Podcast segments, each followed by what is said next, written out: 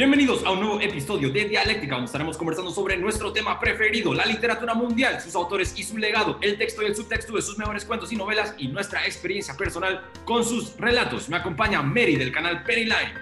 Hola, ¿qué tal? Aquí está Penny. Yo soy su anfitrión Arturo Dupont y en el episodio de hoy estaremos hablando sobre el arco iris de gravedad de Thomas Pynchon. Pero antes, me gustaría aprovechar el momento para promocionar un taller en el que estoy trabajando. Si son aficionados de la lectura, pero les interesa aprender un poco más sobre la historia del cine, estaré impartiendo un taller virtual de junio a septiembre de 2021 titulado 12 caras de la comedia en el cine. He seleccionado, como se indica en el título, 12 películas de distintos géneros y subgéneros relacionados a la historia de la comedia. En el taller se proporcionarán las películas para que los talleristas las vean por su propia cuenta y cada sábado nos reunimos a discutirlas. Estaremos estudiando el cine Charlie Chaplin, Jean Renoir, Robert Altman, Pedro Almodóvar y muchos más. Así que si tienen ganas de aprender un poco sobre las características y las diferencias entre los estilos que se han desarrollado a lo largo de la historia de la comedia, pues este taller les puede interesar. Más información al respecto será publicada en nuestra página de Facebook, aquí en la comunidad de YouTube, en mi página personal de Instagram, Turo Dupont. Y si tienen alguna pregunta al respecto, no duden en contactarme a mí a través de cualquiera de estas vías o al correo somosdialéctica.gmail.com. El taller, repito, comienza en junio y la vamos a pasar muy bien. Y ahora,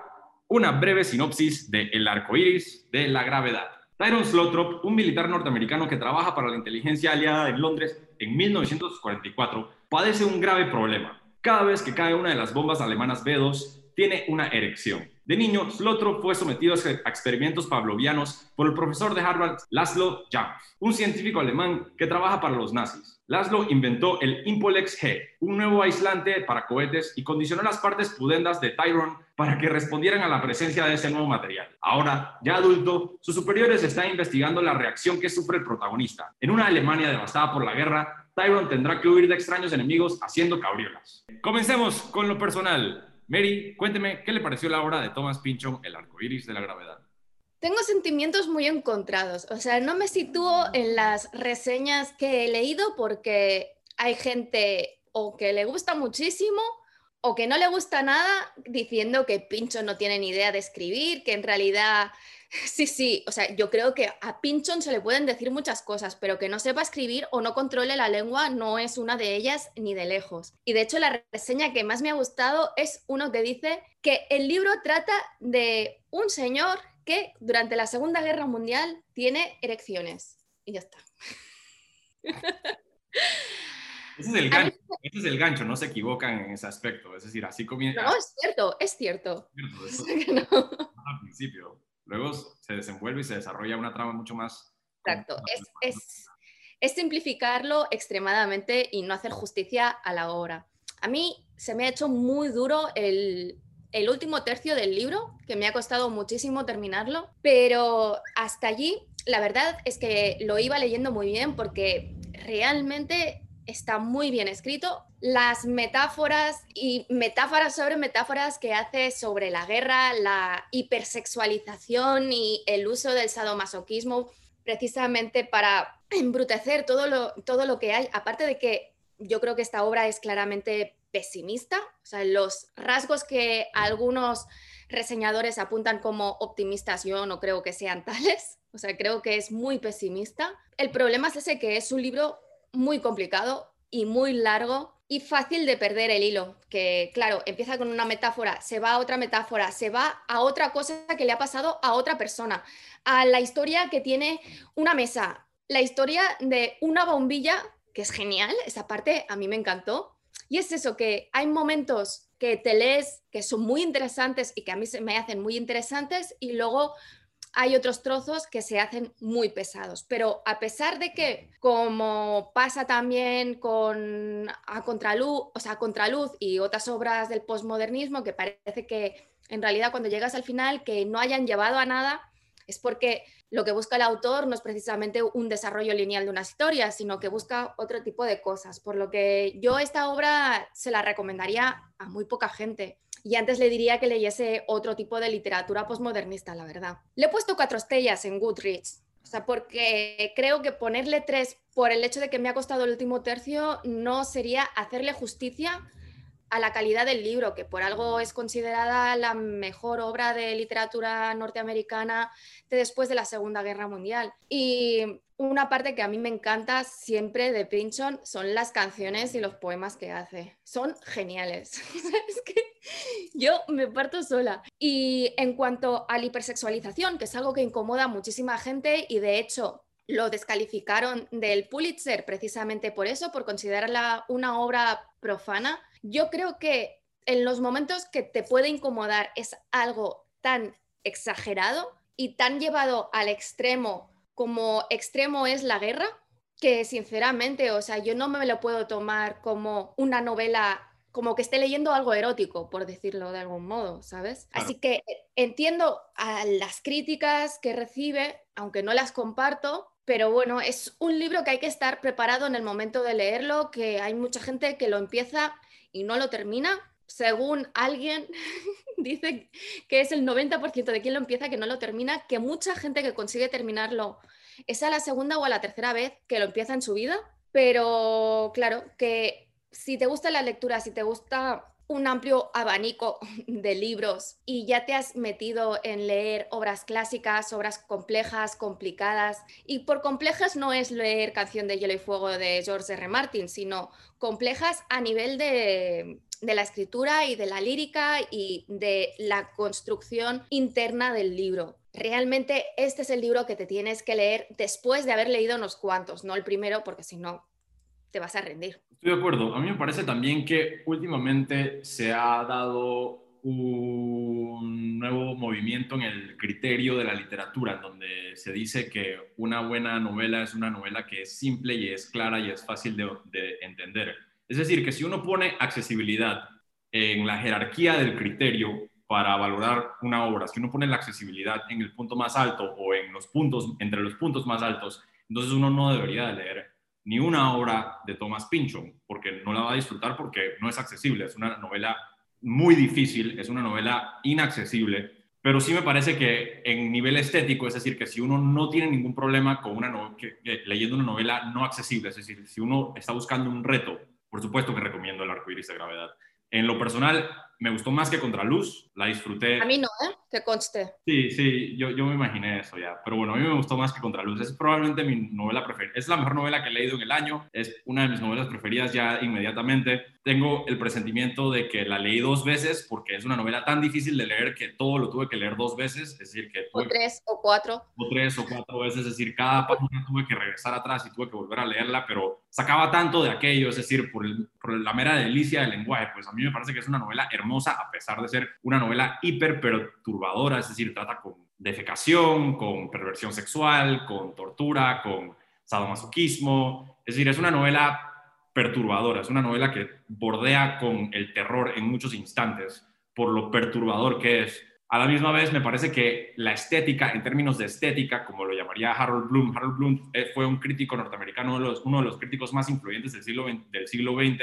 Él fue el que declaró a Pynchon como el genio que es reconocido hoy en día. Y Harold Bloom lo que destaca de la literatura normalmente es la estética. dice que uno puede escribir una, buena novela sobre un emparedado de queso, que al fin y al cabo eh, la temática es irrelevante, que lo más importante de una novela es la estética en sí. Este criterio hoy en día ha cambiado, pues porque hoy en día la gente valora mucho, valora por ejemplo la, moralidad de los personajes, valora por ejemplo la accesibilidad de la prosa, pero este movimiento, pues el, el posmodernismo y el modernismo también, pues ponían por encima de todas estas otras cosas que yo, a, decir verdad, considero algo irrelevantes. Es decir, entiendo por qué se considera hoy en día eh, que la moralidad debería de jugar un papel en la, en la, literatura, porque ya nos hemos percatado que la vida de cierta manera imita el arte y puede ser peligroso tener literatura amoral siendo idolatreada pero por el otro lado entiendo también de que cuando nos dejamos llevar por la mera estética, surgen, surgen obras, obras maestras, surge un verdadero arte. A mí me parece todavía que El arcoíris de la gravedad es una obra maestra es, y, es una obra maestra con una tesis, porque es cierto que todos los personajes son amorales, es decir, Slotrop al final también termina siendo corrompido por el mundo el que habita, en el que habita, y, y, sucede lo mismo en Contraluz también, pues es muy posible que hagamos muchas referencias a Contraluz porque ya hemos conversado sobre esta otra obra en el canal de Dialéctica, y Contraluz también trata con un juego muy, muy, muy parecido, aunque Contraluz también es mucho más optimista, Contraluz tiene mucho más aventura y termina también con cierto refugio, con cierto optimismo, con, cierta valorización de sus personajes. Por el otro lado, la última parte de El arcoíris de gravedad es, trata con la desintegración de todos estos personajes. Es decir, yo veo esta desintegración como un espejo, un espejo de los efectos de la guerra en, en la cultura en general, pues, porque para mí esta no es una novela sobre la Segunda Guerra Mundial. Yo leí esta novela, aunque se dice que es la mejor novela sobre la Segunda Guerra Mundial, muchos la han, muchos la han categorizado. Yo creo que como tú, que es sobre las consecuencias de una guerra y de una guerra a gran escala, pero no de la Segunda Guerra Mundial en sí, porque ni siquiera cuando habla de los nazis no se centra en la ideología nazi más que en que se centra, de hecho, o sea, cuando habla de la supremacía blanca y del desprecio de la raza, también saca a personajes, o sea, de los aliados que son así, yo creo que Pinchon quiere dejar claro que el problema de que hubo en Alemania con los nazis no es un problema que solamente existe en Alemania y que todos los países y todas las personas pueden ser racistas y que el conflicto que hay es la guerra y desde luego ni siquiera pone como peor un bando que otro, porque yo creo que incluso la parte de los aliados que es retratada simplemente por el hecho de que sale durante más tiempo en el libro yo creo que sale, que sale peor parada porque Pointsman, o sea, el, el psiquiatra psicólogo que está haciendo toda esta investigación tipo MK Ultra y para utilizar psicológicamente a los seres humanos, para mí este personaje es el más retorcido y el más malvado, más que el que Weissman, el, el nazi. Para mí sí, es más, es más perverso que Blicero, porque Blicero es una persona perversa que tiene dos esclavos sexuales, pero no está intentando manipular todos los hilos del destino de la gente como sí hace Pointsman. Y por eso digo que yo creo que, que Pinchon se desapega del conflicto conceptual que suponía la Segunda Guerra Mundial y se centra en la guerra y en la naturaleza humana que en este libro está retratado como muy negativo porque ni siquiera los niños y adolescentes que salen se salvan. Estoy de acuerdo en que hay cierta ambivalencia moral y normalmente cuando yo encuentro la ambivalencia moral en la literatura o en cualquier medio, me siento, algo, me siento algo molesto porque yo soy un absolutista moral, es decir, yo creo en el absolutismo moral, yo creo que existe el bien y existe el mal y que el pragmatismo nos puede llevar a reconocer qué es bueno y qué es malo. Entonces, normalmente cuando encuentro este tipo de ambivalencia moral, que es como la idea esta de que hay malos en todos lados y que no se puede saber, es decir, que hay muchos matices, todo es gris, no hay blanco y negro, eso normalmente, si no se trata con mucho cuidado, tengo la mala tendencia a criticarlo, pero aquí lo, se trata muy, muy bien y tiene toda la razón de, de, que inmediatamente desde la primera parte, los villanos que se establecen, o si se pueden llamar villanos, pues son los personajes los antagonistas de Slotrop son Pointsman, son Major Marby, es decir, son estadounidenses y son racistas y tienen problemas psicológicos y son sádicos y son malvados, pero yo dudo que uno sea más terrible que Weisman. Es decir, a mí me parece todavía que Blizzero, Weisman es el peor de todos, pues que... Es que para mí, para mí es Pointsman, ya te lo digo, pero entiendo por qué, porque Weissman o Blicero puede ser considerado también el peor yo, pero es que yo a Blicero lo veo como que tiene un objetivo muy concreto en este libro, que es precisamente conseguir construir el cohete V4 eh, cero. Y claro, es muy, muy perverso en el sentido que mete a uno de sus dos esclavos sexuales dentro del cohete sabiendo que va a morir, pero que realmente, o sea, a él le da igual todo lo que pase en la guerra y todo lo que pase a su alrededor. Él solamente busca esto y es un egoísta en este sentido de que tiene un campo de concentración al lado de la base donde está muriendo gente y está muriendo gente de hambre, maltratada y asesinada. Y, en las últimas páginas también aprendemos sobre su ideología y a mí me parece que esa, es decir, mucha gente critica la última parte del el arco iris de gravedad, particularmente por lo que usted menciona, que todo parece desintegrarse, todo parece eh, diluirse a nada, no hay conclusiones, no hay resolución de ningún tipo. Pero una de mis partes preferidas es particularmente ese final, especialmente porque se convierte en algo esotérico. Y en estas últimas páginas también Blizzard Weissman desarrolla su propia ideología sobre la vida y la muerte. Y esa parte a mí me, voló la cabeza, pues porque es como el mal encarnado, pues es la muerte, es un hombre que está enamorado con el suicidio del mundo, es un hombre que está enamorado de la autodestrucción y de cierta... La lectura del tarot, ¿no? ¿Te refieres? O sea, cuando... ¿Mm? con la lectura del tarot. Con la lectura del tarot, exacto. Le leemos el tarot a, a, Blizzard Wiseman y Wiseman le habla a Gottfried por el intercomunicador mientras que Gottfried viaja en el tiempo hacia el futuro en el cohete quintuple cero. Y ahí aprendemos un poco sobre la ideología de Wiseman y la ideología de Wiseman es totalmente retorcida, pues Weissman es un hombre que está enamorado de la autodestrucción del mundo, es decir, por eso se obsesionó con el cohete, él está obsesionado con la idea del cohete malvado, pues porque aquí también se presenta la dicotomía entre el cohete bueno y el cohete malo. Por un lado, el cohete aquí, porque me he dado cuenta también en las tres novelas de Pinchon que hay un fetiche o hay un objeto intangible y abstracto que todos buscan. En Contraluz es Shangri-La, en Al Límite es un programa digital de eh, realidad virtual y aquí es el cohete. Aquí todos están buscando el cohete quintuple cero, pero para todos el quintuple cero representa algo distinto. Pues hay una religión del cohete, hay un estado del cohete, hay muchas diferentes maneras de leer este, este artefacto. Pues de cierta manera eh, leí una, una, una reseña que hablaba del cohete como el signo del zodiaco número 13 es decir, que aquí representa eh, desde un punto de vista místico y esotérico y astrológico, el cohete es un símbolo que pertenece a la cabeza de todos los personajes y que nadie lo puede dejar ir. De esa manera, Blícero representa, una sombra para Slotrop, porque Slotrop, al igual que Blícero, también está enamorado de cierta manera de la autodestrucción, pues porque Slotrop siente una erección, literalmente, cada vez que va a aterrizar un cohete. Es decir, él tiene un pene psíquico, pues, porque es al revés. no, es, no es que...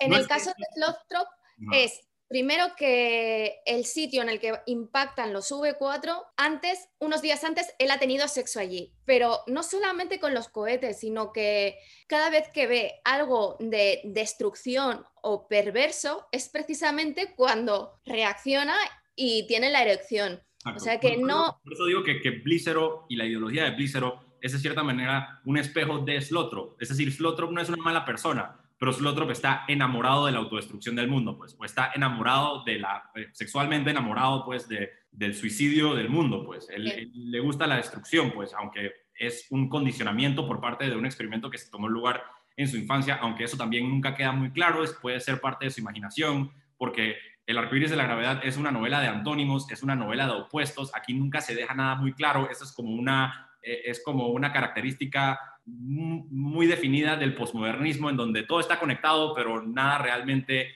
es concreto. Aquí se proponen muchas ideas, se proponen muchas opciones. Al fin y al cabo, nada queda muy concreto. Es decir, que Slotrop pudo haber sido parte del experimento de Laszlo Jamf y Laszlo Jamf puede que nunca haya existido. Es decir, y... Exacto. No, y que además, o sea, como también, sobre todo, a partir de la mitad del libro, cada vez se van introduciendo más elementos de fantasía, aparte de ocultismo, entre que hay cosas que son metáforas sobre metáforas y además introducen elementos de fantasía y empiezan a deshilachar toda la, realidad que se ha ido creando hasta entonces. Realmente no sabes seguro qué es lo que ha pasado, dejado de pasar, porque por ejemplo también hay un momento que varios personajes parece que es que han muerto o no han muerto, pero luego aparecen en el mundo real, por lo que o bien se habían encontrado allí en un mundo onírico o en porque como también se juega muchísimo con las drogas, si era un viaje, si era un viaje o si es un sueño, porque precisamente el personaje a través del que se ve todo esto y ve personas que han muerto, precisamente tiene un poder sobrenatural que consiste en poder ver los sueños de las otras personas, por lo que nunca sabes exactamente, o sea, qué elementos forman parte de la fantasía y qué elementos forman parte de la realidad. Y más, si a esto le añades en que no hay ningún personaje que no tenga ningún problema mental, pues ya tiene todos los elementos para que tú no sepas seguro qué es lo que sucede y lo que deja de suceder, qué forma parte de la paranoia de Slothrop, qué no forma parte de la paranoia, porque a mí una de las cosas que me hicieron muchísima gracia son las leyes de la paranoia de, de Slothrop. Sí, sí, sí, excelente. Y los proverbios especiales para la paranoia, todo está conectado, cosas así, muy interesante. Sí, y que luego cuando termina de enumerar las leyes de la paranoia, entra en el contrario, porque todo es de antónimos y contrarios, en la antiparanoia. Y entonces empieza a desarrollar la antiparanoia, o sea, es que te tienes que imaginar el tipo de desconexión mental que tienes Lostrop en su cabeza, que todo lo ve disociado. O sea, este hombre tiene un trastorno límite de la personalidad importante, además de que No sabemos si Jan existió o no, si experimentaron con él siendo niño, pero que sí han experimentado con él siendo adulto, eso está claro porque sucede en la parte del libro en la que sabemos que todo lo que está sucediendo está sucediendo de verdad. Porque además no solamente lo vemos desde el punto de vista de Slothrop, sino que también lo vemos desde el punto de vista de varios personajes, porque llega un momento que cuando Slothrop se empieza a desintegrar hasta llegar a un, a un punto que el resto de personajes no son capaces de verlo, los personajes con los que se ha visto relacionado en la primera parte de la novela y en la segunda lo están buscando a él, pero no consiguen encontrarlo. Y quienes lo encuentran es por casualidad, es porque Slothrop los encuentra a ellos, no porque le estén buscando. Sí, y lo que menciona sobre las paradojas y los opuestos, el juego este de opuestos, me parece interesante que la primera parte también trata muchísimo con el tema de la psicología conductual, la psicología esta pavloviana que indica que la, mente es, no es nada más que una caja negra y que todos, todo nuestro comportamiento se basa en impulsos precondicionados por el entorno. Esta es una temática muy importante para la novela de la misma manera en la que la entropía y el éter y la ciencia y, la, y la, matemática eh, jugó un papel muy importante en Contraluz. Aquí se desarrolla la teoría pavloviana que acabo de mencionar y se menciona en detalle, hay una parte muy importante en nuestra corteza cerebral que diferencia las paradojas, que diferencia los opuestos. Es decir, que nosotros cuando vemos una, algo que es azul y algo que es rojo, nuestro cerebro inmediatamente lo identifica y lo separa y lo clasifica. Cuando vemos un sí y un no, entendemos la diferencia entre el sí y el no e inmediatamente a través de Pointsman aprendemos que el problema de la esquizofrenia o el problema de la locura o el problema de la paranoia sucede cuando ese dispositivo en la corteza cerebral fracasa y ya no podemos reconocer la dicotomía entre una idea u otra, abstracta o subjetiva. Y eventualmente lo que se desarrolla de ahí en adelante, en la parte 3, 4 y especialmente en la 4, eh, perdón, 2, 3 y especialmente en la 4, lo que se desarrolla de, ahí ya, de allí en adelante es ese concepto de la corteza cerebral fracasando para reconocer las dicotomías, realmente fracasando en la mente no solamente de Slotro, pero de todos sus personajes y de cierta manera en el lector también. Es decir, que la forma dicta el contenido. Eso es lo que me parece brillante de esta novela, pues que la forma en la que está escrita dicta el contenido. Al principio se plantea esta teoría de las paradojas en la corteza cerebral, la manera en la, que, en la que diferenciamos y clasificamos las diferencias en el mundo. Lo subsecuente es la desintegración de las, de, las dicotomías, tanto que de repente este personaje puede estar hablando con un fantasma o puede ser un producto de su imaginación, estos personajes pues, puede que se hayan encontrado, puede que no, esto puede que haya sucedido, puede que no, puede que, el cohete quintuple cero haya viajado en el tiempo, puede ser que lo hayan encontrado eh, en una, porque por un momento Pockler y su esposa Margarita Herman, perdón, no, su esposa, Pockler y, Margarita Herman encuentran el cohete con Blícero, pero al final nos cuentan otra historia de que el cohete quintuple cero en realidad viajó hacia el, hacia, hacia el futuro y estrelló con un teatro de cine en el futuro. Es decir, las dicotomías en la novela sucedió de verdad en la Segunda Guerra Mundial, por cierto. En 1944 hubo un cohete que lanzaron los alemanes y que dio en un, en un cine en, en, el Reino Unido y mató a casi 600 personas. Ah, wow, pero no en el futuro. ¿Eh? No, no, no en el futuro, pero, pero he leído o sea, que Pinchon cogió, sí, cogió esto que pasó porque fue el cohete que causó más daños personales, porque claro, mató a centenares de personas y dejó con lesiones permanentes a muchísimas otras.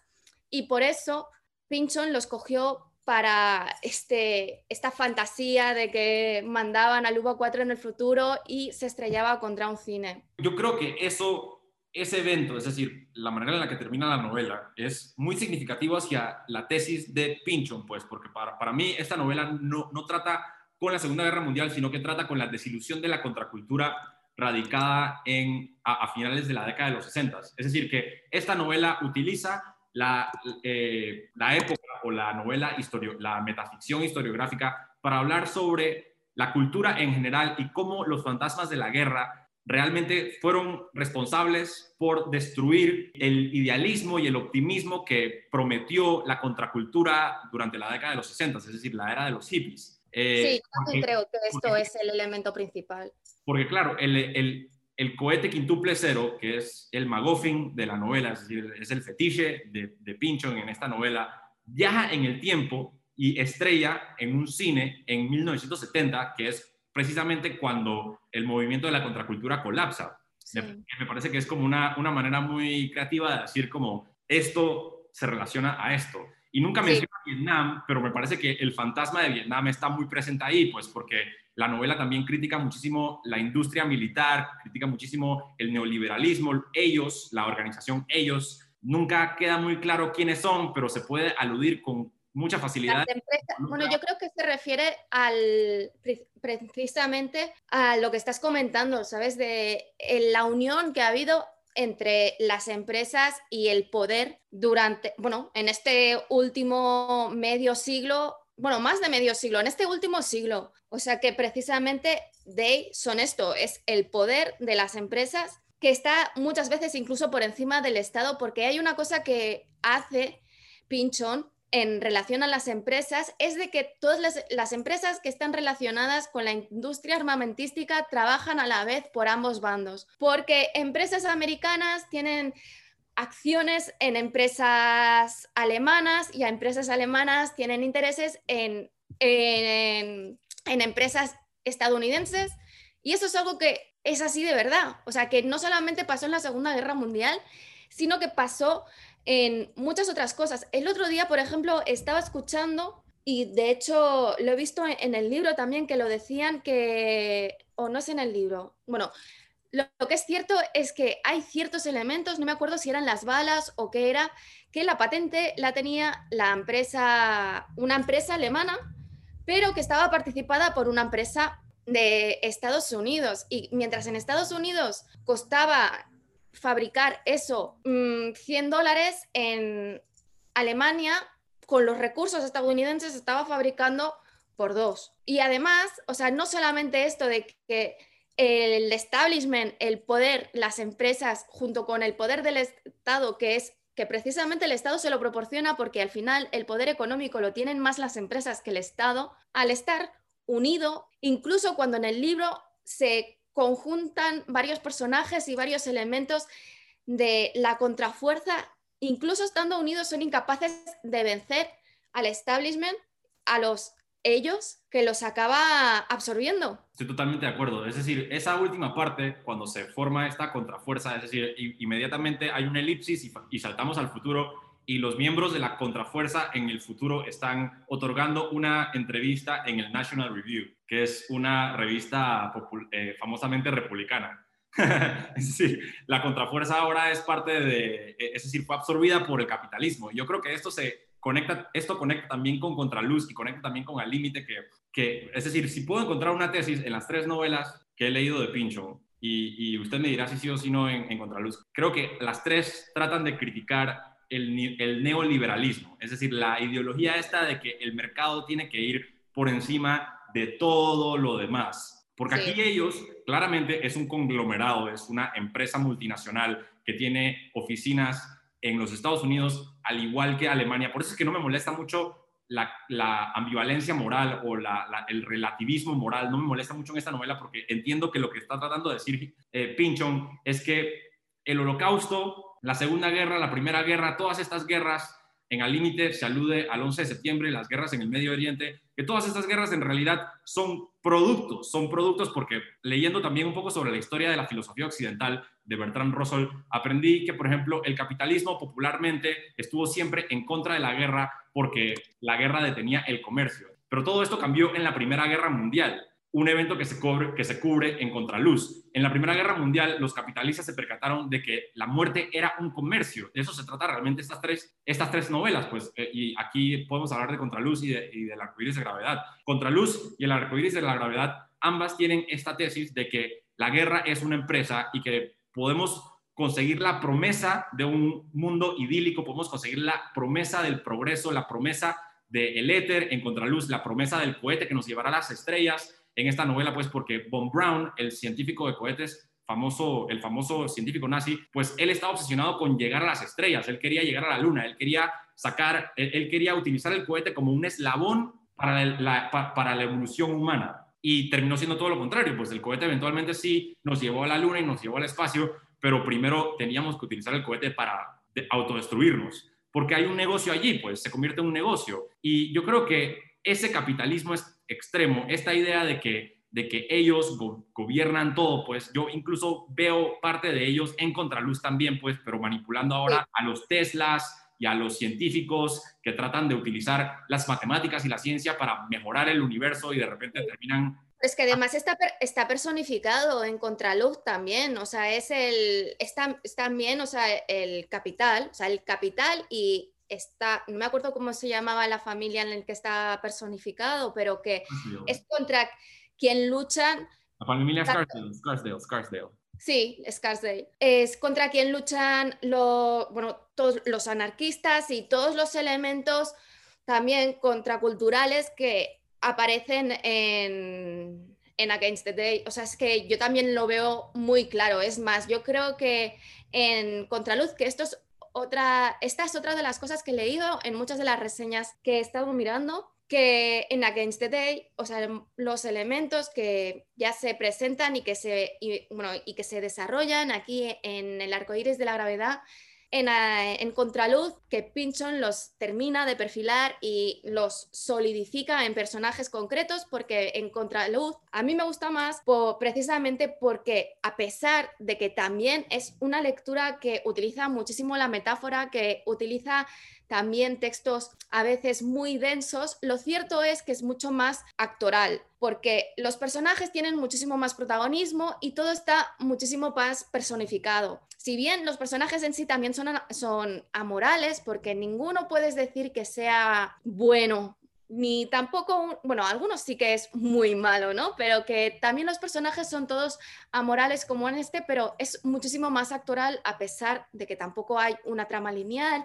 no hay un desenlace claro y precisamente lo que indican es esto, o sea, que esto no es algo que pensemos nosotros aisladamente, sino que quien ha leído esta novela y la ha entendido más o menos más allá de palabras malsonantes y complicadas, llega a esta conclusión, porque yo creo que es que forma parte de la personalidad de Pinchon, a pesar de que él y su familia forman parte del establishment. Porque Pinchon viene de una familia muy rica, o sea que su tatarabuelo fundó Springfield. Yo lo que, sé de Pinchon es que su familia se parece, o sus, sus ancestros son parecidos a los ancestros de Slothrop, porque son puritanos, pero herejes, que fueron condenados durante los juicios de Salem en Boston eh, Pero su familia, su familia, o sea, es una de estas familias históricas con muchos terrenos y muchos intereses empresariales. Ah, sí. Sí, sí, sí. Pero de todos modos, bien por él, de todos modos, es una... Claro, o sea, él ha nacido en la familia que ha nacido y tampoco va a ser tonto y tirarlo todo por la borda, ¿sabes? Y eso no quiere decir que no pueda tener un pensamiento crítico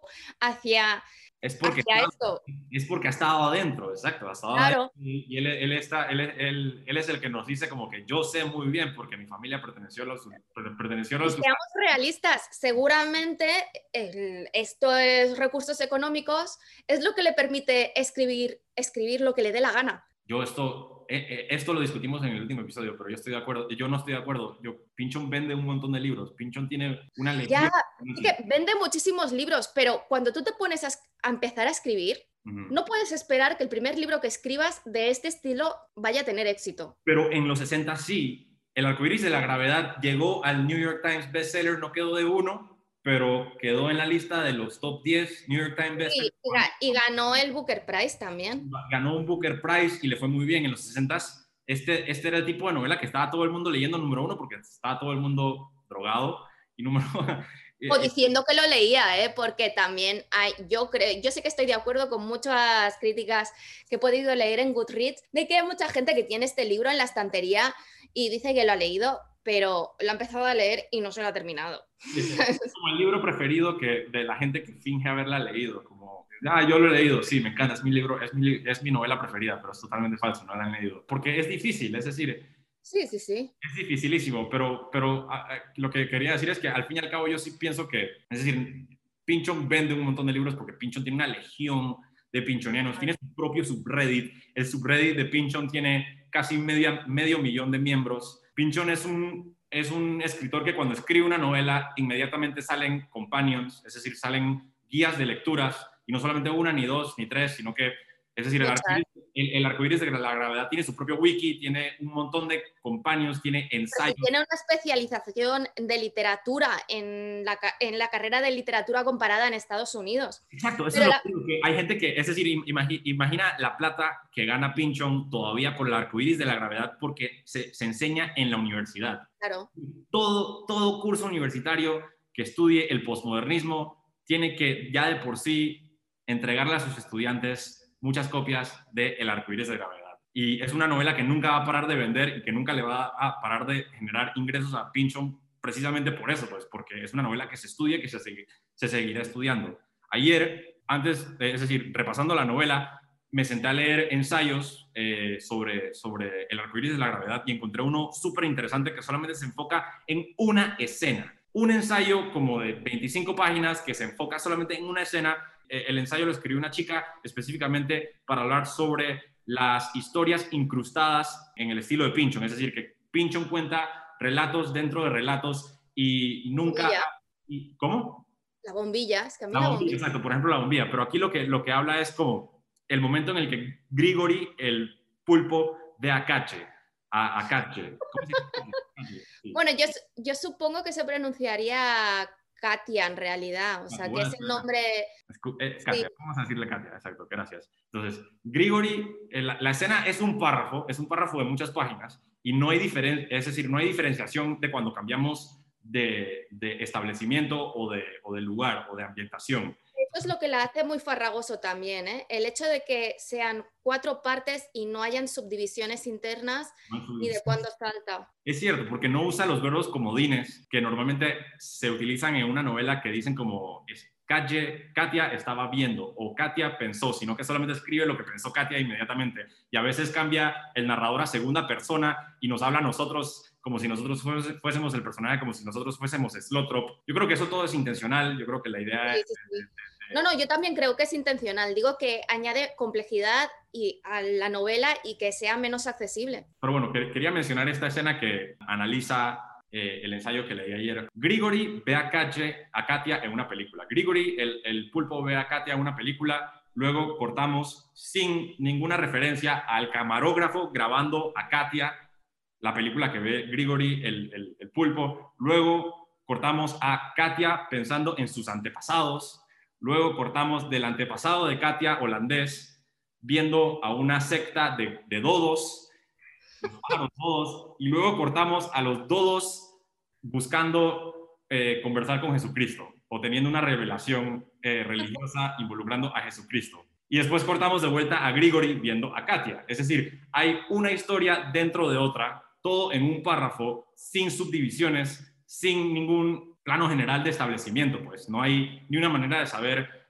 que ahora estamos pensando en la cabeza de Katia y estamos pensando en el, antepasado holandés y ahora estamos pensando en los, dos y los dos están pensando en Jesús y después estamos de vuelta con el pulpo Grigori viendo la película de Katia. Es decir, sí, porque además es importante remarcar que es que estas distinciones de, un, de, los, de los diferentes cuentos internos que hay simplemente en este párrafo es que no se separa ni siquiera por puntos. No se separa por puntos, exacto.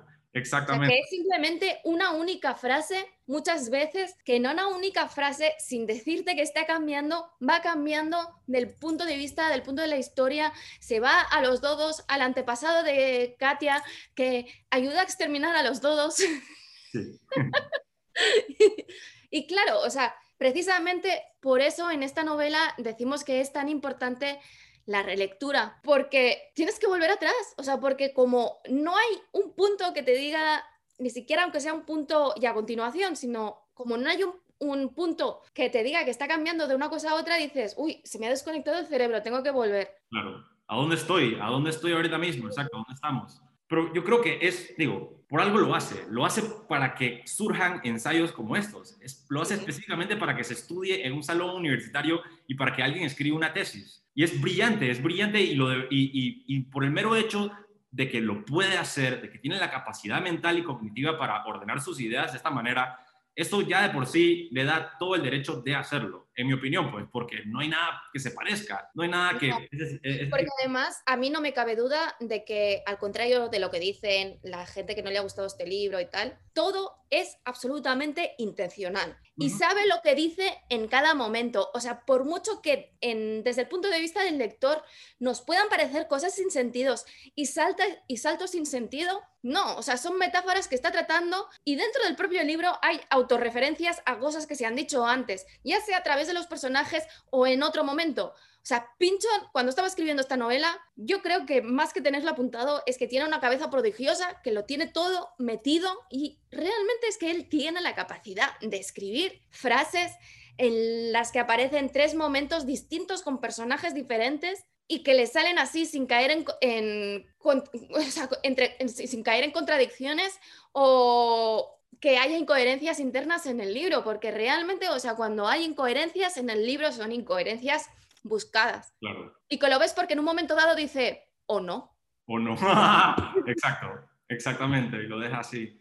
Eso me encanta, la proposición, eso es algo que hace Jorge Luis Borges también. Es decir, yo creo que y hay, aquí en la novela hay una referencia a Jorge Luis Borges, y cuando encontré esa referencia yo inmediatamente dije, wow, Pincho seguramente lee muchísimo a Borges porque Borges también hace lo mismo, que propone algo y después propone la versión opuesta y dice, ustedes elijan, como elige, elijan su, su versión preferida de este mismo relato. Por eso mismo digo que todo es intencionado, porque si simplemente estuviese escribiendo lo que le está pasando por la cabeza en ese momento, pero sin darle mayor importancia y que luego no se acuerde de ello, no, porque cosas que pasan en la primera parte, luego se hacen referencia en la última parte y a veces se hace referencia a elementos porque hay que indicar, por ejemplo, que en la primera parte, que es la más corta, pero que tiene eh, en mi, yo tengo la versión en inglés, que son 760 páginas, pero que en realidad es como si tuviese unas mil páginas, porque la letra proporcionalmente es muy, muy chiquitina y de hecho la edición en español tiene 1200 páginas, que la primera parte prácticamente no tiene diálogos, todo es,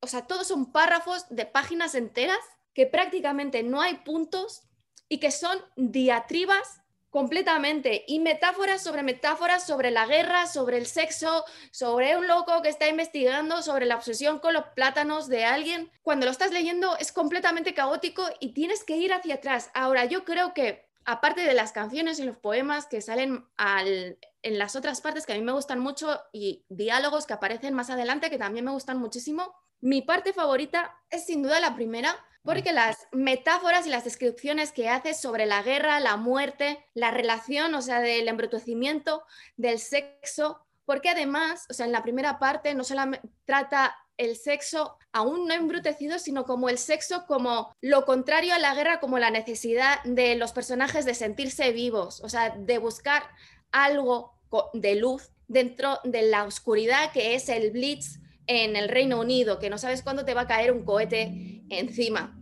Es que no solamente trata el sexo como algo sucio y asociado a la guerra, sino que en la primera parte, tanto en la relación de Roger México con Jessica, con Jessica como las relaciones que tiene Slothrop esporádicas con diferentes mujeres, yo creo que ahí o sea, es el sexo como contrario a la destrucción de los cohetes. Luego no, a partir de la segunda parte ya el sexo está, incluso el sexo de Slothrop con Katia, que Slothrop se enamora hasta cierto punto de, ella, creo que allí ya es un uso perverso del sexo. Y hay que decir... Pero es intencional, como usted mencionó antes. es completamente intencional. Se establezca la idea de que el sexo es lo opuesto a la guerra en la primera parte y que se desarrolle esta relación tierna, una relación tierna en una novela de Pincho, que es la de Roger México con, con, Jessica. Y que esta relación y que estas ideas de que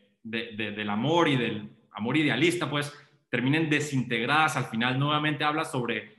Al, terminar la guerra. Al terminar la guerra habla sobre un universo corrompido por, la fantas por los fantasmas del trauma. Yo creo que esta novela también trata mucho con el, con el estrés postraumático, con el estrés postraumático posguerra, de una manera muy subliminal, pues porque nunca se, se indica específicamente, pero estos personajes quedan totalmente destruidos después de la guerra, pues quedan totalmente deshumanizados. Y toda esta idealización amorosa, la ternura, el amor, la compasión, queda totalmente destruida, pues porque aquí se hace una comparación entre la violencia, la autodestrucción del mundo y la perversión sexual. Una perversión sexual que se ve claramente con la industria pornográfica alemana en el bote de la Nubis, en donde Slotrop, digo, es absorbido por una orgía, es absorbido literalmente por una enorme orgía de, desalocada de de alemanes drogadictos. Esa escena, pues, es emblemática de la corrupción de Slotro, pues, porque Slotro también es amoral y se termina acostando con Bianca. Y Bianca, de cierta manera, representa, es triste decir que un personaje femenino representa algo como un símbolo de una novela. Esto es algo que hoy en día ya es un poco más controversial, pero... El personaje,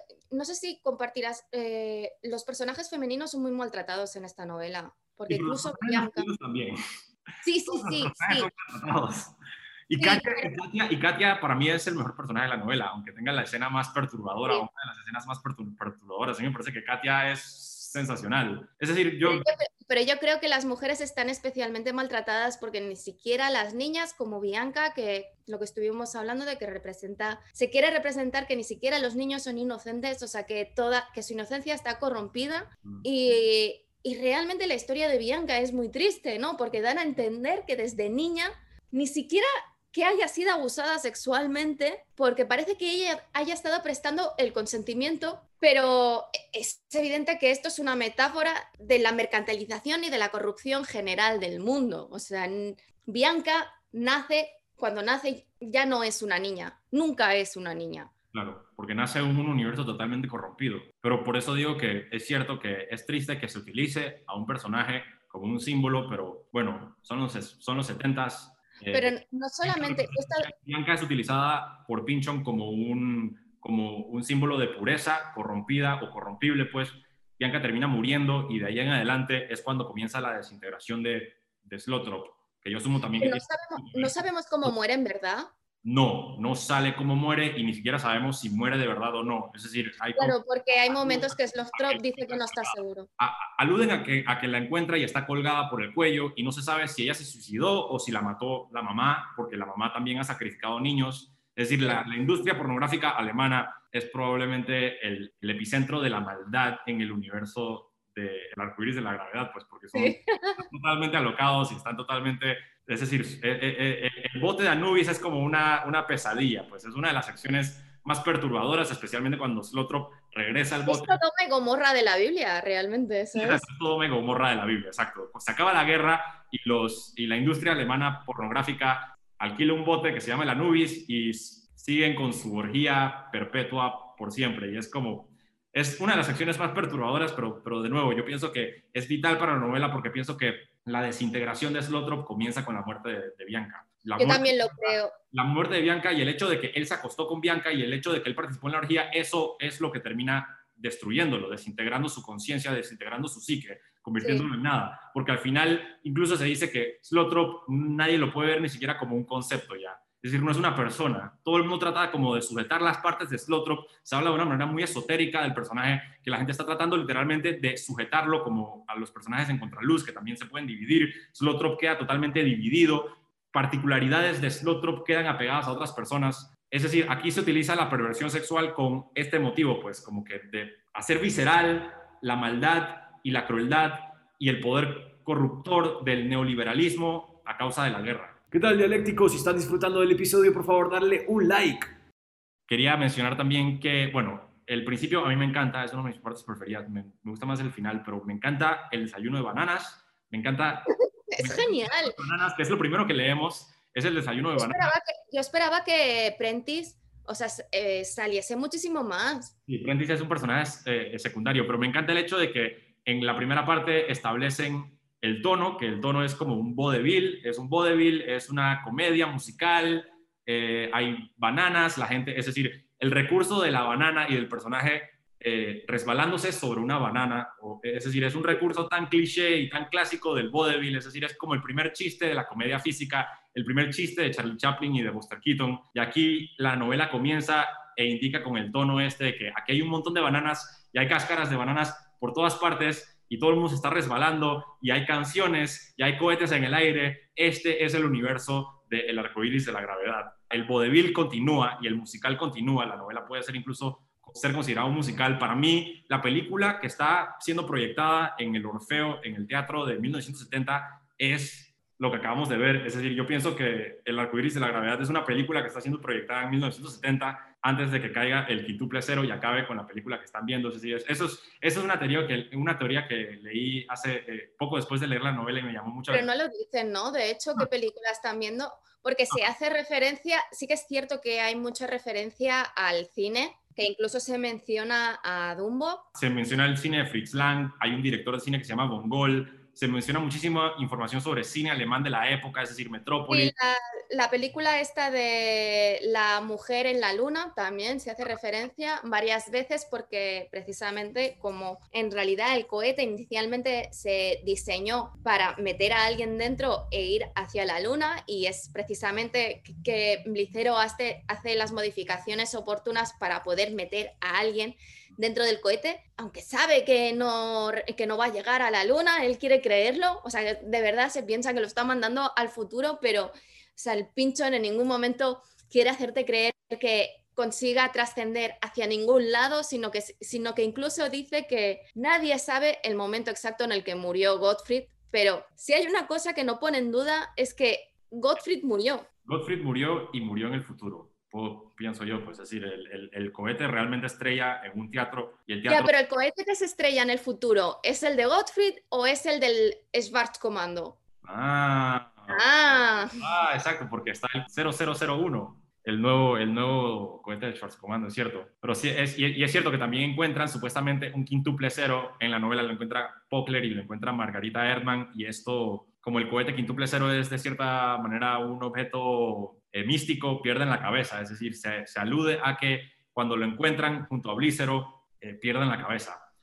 Yo sí pienso que, el quintuple cero que estrella en el cohete de, perdón, en el Teatro Orfeo en 1970 es el de Gottfried y también me, llama mucho la atención esta teoría de que todo lo que estamos viendo es una, es una película, número uno, por el tipo de narración, está narrado en, en, en presente, es decir, no está, no, es, no, es, no está narrado en pretérito. Eh, yo sé que la terminología es distinta a la que estoy mencionando ahorita mismo, pero está narrado en presente, que es la manera en la que se escriben los guiones. Y número dos, termina con una canción. Es decir, que lo, lo último, que vemos, lo último que vemos en la pantalla es una canción y la canción es eh, fue escrita por un antepasado de Slothrop, William Slothrop. Y la última línea es, ahora vamos todos, que es como sensacional. Es decir, uno canta una canción y después en, el segundo verso uno, en vaudeville, por, por lo común, el teatro este de comedia física, por lo común, uno primero canta el verso y después en la segunda parte, ahora, ahora ustedes, ahora con el público, ahora todos cantemos. Y así termina la novela y en ese momento estrella el cohete y acaba con la vida de todos. Saludo también a que, eh, a que, a que el cohete, es decir, no de una manera muy directa, pero el cohete puede simbolizar también la bomba nuclear, porque hay como una vibra muy apocalíptica a lo largo de la novela, es decir, hay una vibra muy apocalíptica a pesar del hecho de que no es una novela apocalíptica o que trata con el tema. Pero se hace referencia, o sea, se hace referencia al poder nuclear y a las bombas nucleares, pero es cierto que los personajes y en concreto Slothrop en ningún momento, o sea, están tan obsesionados con el V4 que realmente, no, pero eh, no, no, son los V4. O sea, primero hay los V2, pero el que hay en el Blitz de, mil, o sea, de 1944, los que están usando son, son V4 ya. A4, pero el A4 y el V2 es el mismo cohete. También yo sí, es, es, la, evolución del cohete. No, no, no, no. El A4 y el B2 eh, son dos distintas terminologías para el mismo cohete. El B1 y el B2 son distintos cohetes. El A4 y el B2 es el mismo cohete. Al principio... Yo me, pensaba que eran diseños distintos. Yo también al principio pensé eso, pero, pero Pinchon al principio utiliza el B2 y después empieza a referirse al B2 como el A4, pero es esencialmente el mismo cohete. Es decir, que la fábrica del A4 en Mittelwerk en donde Slothrop tiene que escapar de Major Marby, ahí se está construyendo el B2 y el A4, que es esencialmente lo mismo. O ahí fue donde se construyó. sí, porque realmente la, distinción real, o sea, es el quintuple cero y la diferencia con los otros cohetes simplemente es que se ha hecho espacio en el interior para que pueda caber una persona. Una persona, exacto. Y por eso se utiliza el Impolex G, que fue creado por las los Jamf me encanta la, mera propuesta de Pinchon de crear universos conspiparanoides, eh, donde todo está conectado y puede que nada esté conectado y nunca hay una resolución al respecto. Es decir, yo creo que ya estoy viendo la fórmula de Pinchon en donde cada una de sus novelas tiene eh, un objeto obsesivo, un fetiche, Shangri-La o el cohete en este caso.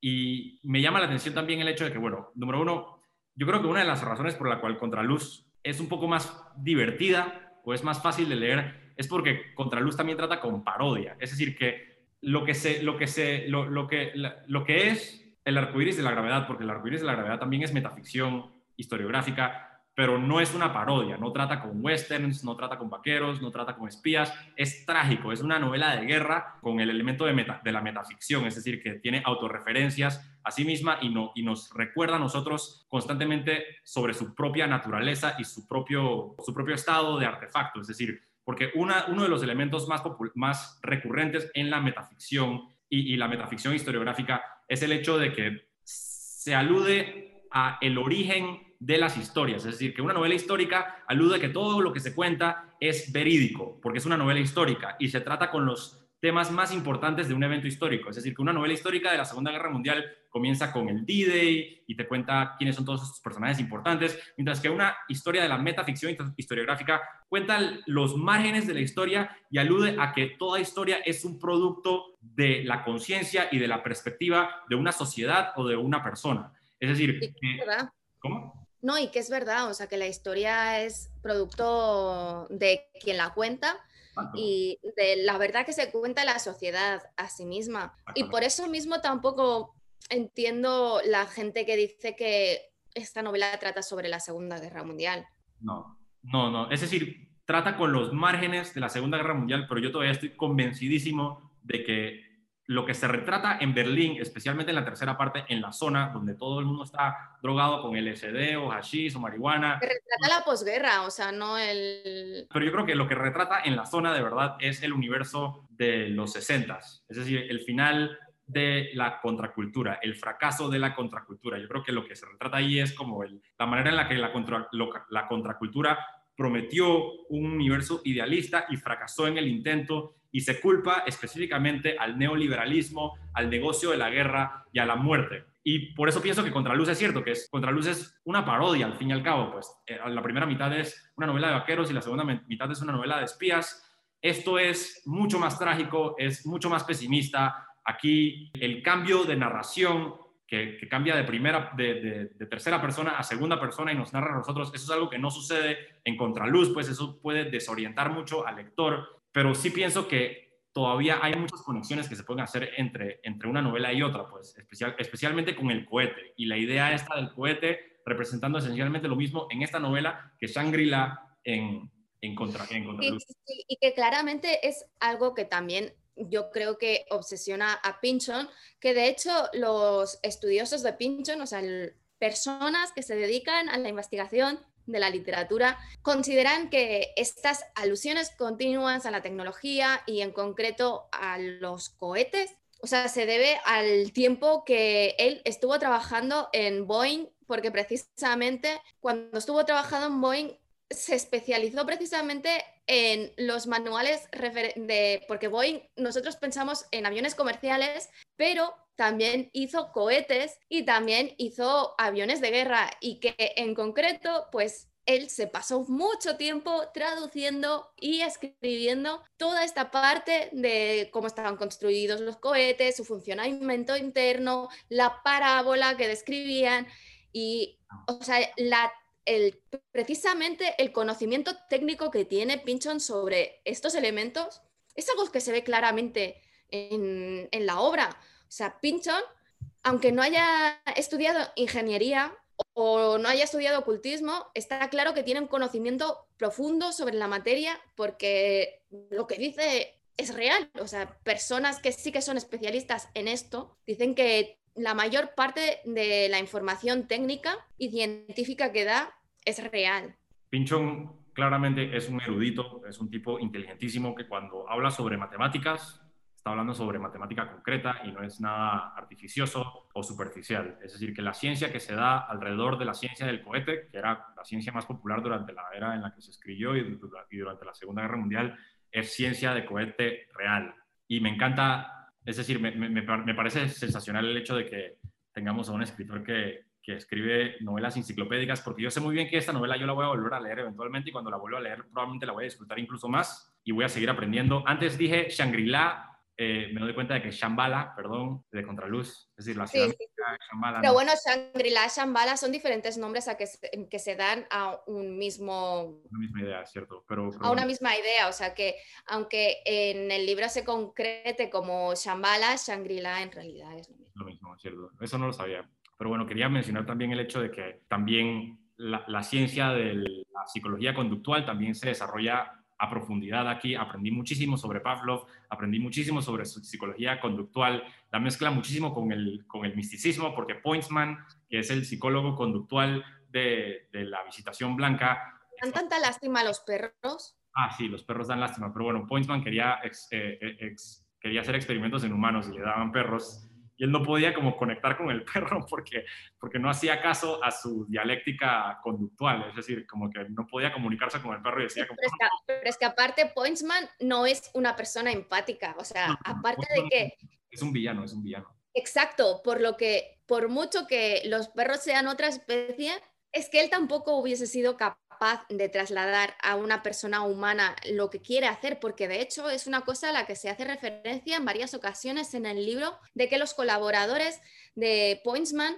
no entienden qué es lo que está buscando, ni entienden su, obsesión, ni entienden por qué hacen las cosas. O sea, lo consideran un hombre cruel, un hombre que busca sus propios objetivos, que únicamente le interesa controlar y que no está tan obsesionado con el conductualismo y con estudiar a Pablo que es incapaz de aceptar que puede que no tenga razón. Claro, y, y eventualmente lo convierte en una especie de, re- de- de religión también o de misticismo también. Sí, porque- eso- y eso lo, lo hace enloquecer también. Sí, porque se da cuenta de que todo el mundo que carga el libro secreto de Pavlov termina muerto y eventualmente se lo dan a él y él empieza a creer también como que ah, eso significa que, va a morir. que voy a morir, porque claro, es decir, la manera en la que su ciencia, supuestamente o su pseudociencia, queda corrompida por el misticismo o por la superstición, es muy gracioso. Él desde un principio, es decir, está tan obsesionado con su propia ciencia que no puede encontrar que, que- que la convierte en una religión, pues, eh, es decir, es corrompible desde, desde, un, desde el puro principio de la novela.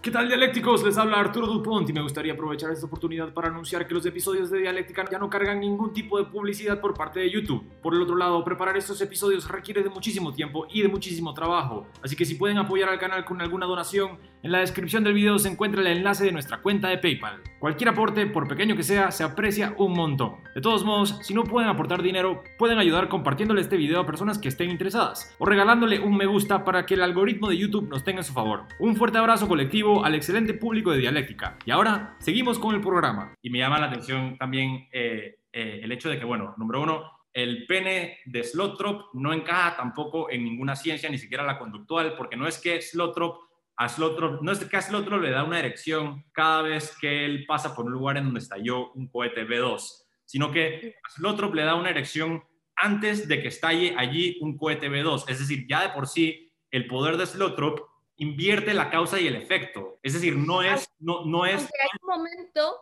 hay un momento en el que se dice que quizás el mapa que estaba en la oficina eh, de Slothrop en realidad, o sea, que era él que hacía coincidir eh, con posterioridad en los lugares en los que había tenido sexo y que quizás el mapa no era real, Ah, pero que hay, pero que hay una respuesta hacia la destrucción por parte de su pene, eso está claro. Sí, claro. Se, se alude a que todas las aventuras sexuales de Slothrop son imaginarias también. Eso me pareció muy interesante. Exacto. O sea, por lo que no sabemos seguro, claro, no sabemos seguro si el mapa es real o no. O sea, que si forma parte, o sea, si es producto de su propia imaginación. Porque además, o sea, en un momento dado, cuando uno de lo, bueno, un personaje del pelotón de Prentice que, que trabaja con las fuerzas especiales, intenta investigar las mujeres con las que Slothrop se ha acostado y no consigue sacar ningún tipo de información o la confirmación de que se hayan acostado con él. Por lo que todo esto ya queda en el etéreo de si realmente ha sucedido o no ha sucedido, si Slothrop realmente ha tenido todas estas relaciones sexuales. Que ha tenido relaciones sex- sexuales, yo creo que sí que es evidente, porque en el presente de la novela, en el que seguimos a Slothrop, en la segunda parte, sí vemos que tiene relaciones sexuales con muchas mujeres, que Sí. no prácticamente no lo puede evitar. Claro, y que las mujeres son personajes recurrentes también, pues como Jelly, la novia de Chicherin, y eh, Darlene también, que muere, es decir, bueno, Darlene muere, pero es decir, hay personajes hay mujeres con quien se acuesta otro que eventualmente vuelven a, surgir y se adhieren de nuevo a su aventura, pues como Jelly, pues la autoproclamada bruja. Me encanta que... pero, pero al final del libro hace un encantamiento para que Chicherov se quede con él y parece que funciona porque incluso consigue de que no reconozca a su propio medio hermano, que es el jefe del Svars Comando, y que ha sido su obsesión durante dos décadas encontrarle y matarlo. Sí, es, esa subtrama de Chicheren a mí me encantó, es decir, me encantó toda la idea esta de que Chicheren tiene un hermano, un medio hermano que es eh, afrodescendiente y lo culpa a él por, por toda su desgracia, un juego me imagino que teológico con Caín y Abel, es decir, Chichering es el, hermano malvado y de cierta manera es Abel, pues porque es ingenuo ante el peligro que corre. Me llama mucho la atención el, el uso del el Schwarz Comando y la obsesión que tiene el Schwarz Comando con el cohete, una colonia, es decir, que los alemanes instalaron una colonia nazi en África. Y esta colonia nazi de guerreros nazis afrodescendientes en África pues es igualmente también antisemita y, ante, y autodestructiva y Sí, pero porque todo, o sea, los nazis, los alemanes, y esto pasó de verdad, cometieron un genocidio en esa población y, o sea, lo que es ficción es la creación del Schwarzkommando, pero de que se produjo un genocidio de, esta, bueno, de este pueblo sucedió de verdad y que luego varios miembros de esta tribu se llevaron a Alemania también es verdad. Y que hubo parte de y que hubo parte de esta tribu que eligió suicidarse, o sea, el suicidio ritual, como también se hace referencia en la novela, también es real, o sea, lo que no es Sí, sí, sí. Lo que realmente lo que realmente es ficción y que lo crea Pinchon es la creación del Schwarzkommando y la porque yo creo que donde se ve la creación de una religión alrededor del cohete más clara es precisamente con el Schwarzkommando, que únicamente tienen como objetivo, o sea, no luchar contra los nazis, no matar a los que los han oprimido y los han matado, sino que su única obsesión es ir por el territorio de, de Zone, especialmente en Alemania, buscando las partes de diferentes misiles del, del V2, el A4, para poder crear su propio quintuple cero. Lo que pasa que le ponen 00001, porque claro, no es exactamente el mismo, pero sí es el mismo diseño. Sí, eh, todo, toda esa subtrama a mí me encantó. La verdad es que Encian se, se convirtió en un excelente personaje. A mí me, me, parece un excelente personaje. Encian también fue un esclavo sexual de Blizzero. Blizzero aparentemente eh, fue como un, el, es decir, Blizzero significa muerte y, y, en la novela él juega el papel como de el maestro sadomasoquista que tortura subconscientemente incluso después de la muerte a todos esos distintos personajes, incluso como un fantasma. Y sí, además el, nombre de Weissman en alemán significa hombre blanco, o sea que también es el simbolismo de del supremacismo blanco, pero es que es lo que hemos comentado antes, que ni siquiera se vincula en este sentido el supremacismo blanco con, con el nazismo, porque yo no lo veo vinculado, que haya una vinculación clara con el nazismo, precisamente porque aparecen otros elementos como el Marvi, el general Marvi, que es la contrapartida de Weissman en el ejército norteamericano, ¿sabes? O sea, por eso que digo que tampoco lo relaciono con el nazismo, pero sí que es cierto.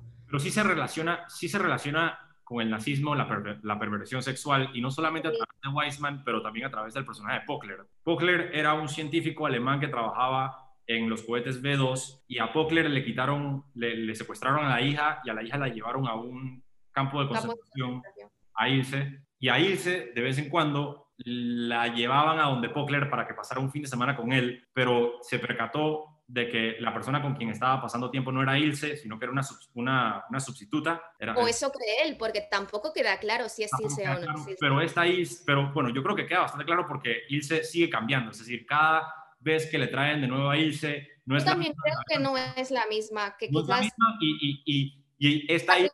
Que la primera niña sí lo era. Claro, la primera niña sí lo era, pero eventualmente esta Isle trata de seducirlo y él se percata de que está, están tratando de seducir, de que, de que la, la, hija sustituta trata de seducirlo específicamente porque los nazis quieren tener un registro de él, es decir, un registro de que cometió una, una cochinada o algo... Pederastia, y... Específicamente para manipularlo en un futuro. Es decir, que lo que se hace aquí es, es decir, en vez de hablar del holocausto, específicamente del antisemitismo, se, se compara el nazismo con la perversión sexual y no solamente en la historia trágica de Pogler, pero también a través del personaje de Blícero y de Weisman, que es como el sadomasoquista fantasma que atormenta a todo el mundo, incluso ya después de su muerte.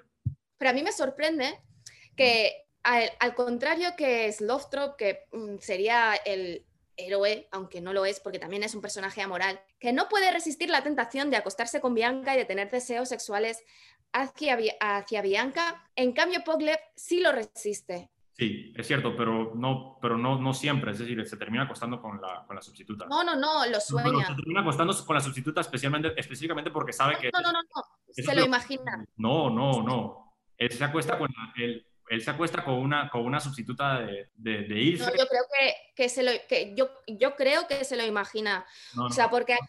yo creo que sí lo hace porque, porque sabe que si no lo hace lo van a matar. Es decir, que los nazis pusieron a una, a una versión alterna de Ilse específicamente para que se acostara con, con Pockler, específicamente para tener un registro de él y para manejarlo, es decir, para manipularlo de, allí en adelante. Y él se deja llevar. Pero yo creo que la corrupción de Slotrop en el barco de Anubis es emblemático de, es decir, es significativo y emblemático y prefigura su propia desintegración. Es decir, yo creo que la culpa que siente Slotrop al final por eso es decir, no, estoy justificando el acto de Slotro para nada, pero... No, no, pero yo también lo creo que es el inicio. Claro, pero es, es el inicio de su autodestrucción, es el inicio de su desintegración y todo radica no solamente en, en la muerte de Bianca, sino en la orgía perpetua que fue el Anubis, pues porque el Anubis cuando él entra por primera vez lo que se describe es que es una orgía, es como una masa de gente que se mueve amorfa entre ellos porque están todos apoyando uno eh, entre ellos y Slotrop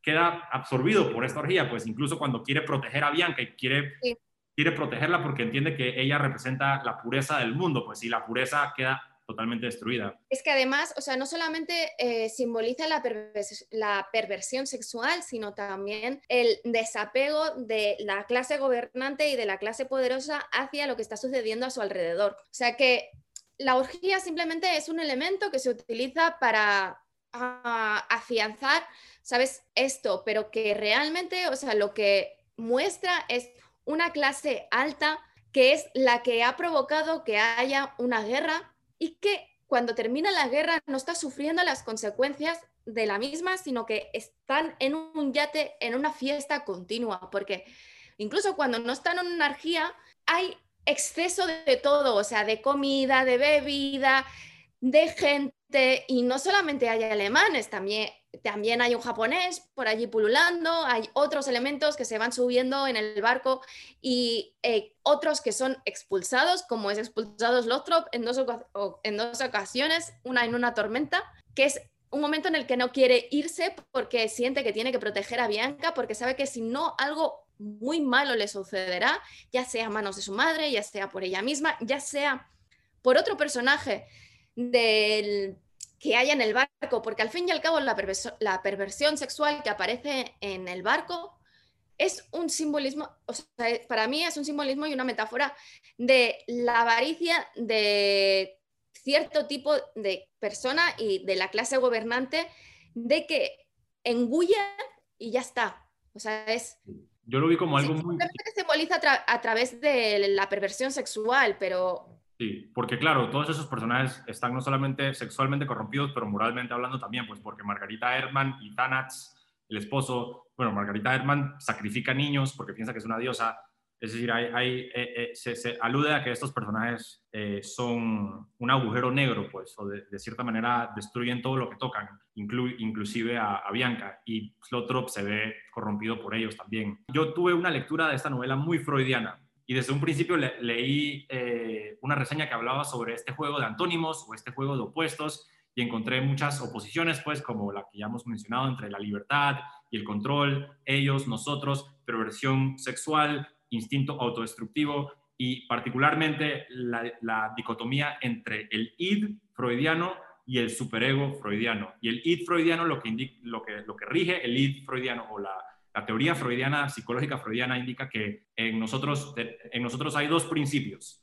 o, tres en realidad, pero voy a mencionar dos. Uno que es el principio del placer, que gobierna el id, es decir, que lo único que queremos es comer y cagar y follar, y el otro es el principio de la moralidad, que es el superego, que es lo que nos dice como moderación, trata a los demás como uno quisiese ser, tratado. Yo creo que aquí en el arco iris de la gravedad, desde un puro principio, se ponen estos puntos antagónicos en perspectiva con ideas como las que hemos mencionado.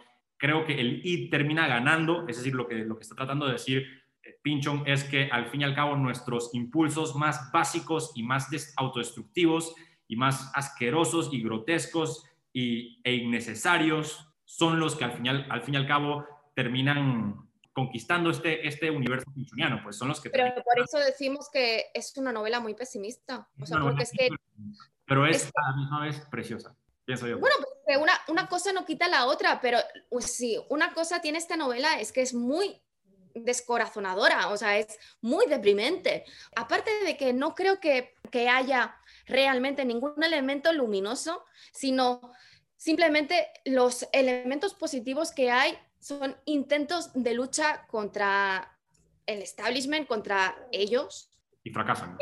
Y, todos fracasan, todos. O sea, pero porque, porque es cierto que al principio se promete cierto idealismo. Es decir, por ejemplo, la relación entre Roger México y Jessica es una relación súper tierna. Es una relación muy bonita donde... A mí me parece muy a la mierda con la guerra, a la mierda con la guerra, lo que importa en, en la vida es el amor, lo que importa es este momento entre nosotros, pero al fin y al cabo incluso eso queda corrompido por ellos también, pues porque Jessica, Roger funda la contrafuerza y Jessica se va con Jeremy que trabaja para ellos. Es decir, que al fin y al cabo, a diferencia de Contraluz, no hay refugio, no hay ningún momento en donde los personajes se acobijan bajo la familia o la amistad, un nuevo amanecer o una promesa o la esperanza. Aquí no hay nada de eso, pero por eso me parece algo muy, ¿cómo, cómo decirlo? Algo muy valiente. Me parece muy valiente que la cuarta parte de la novela se desintegre por completo y se convierta en una serie, eh, se convierta en una serie de episodios que narran cómo cada personaje a su propia manera termina totalmente destruido. Chicheran, Chicherain tiene alucinaciones con fantasmas y los fantasmas incluso le dicen a Chicherain como que no hay nada después de la muerte.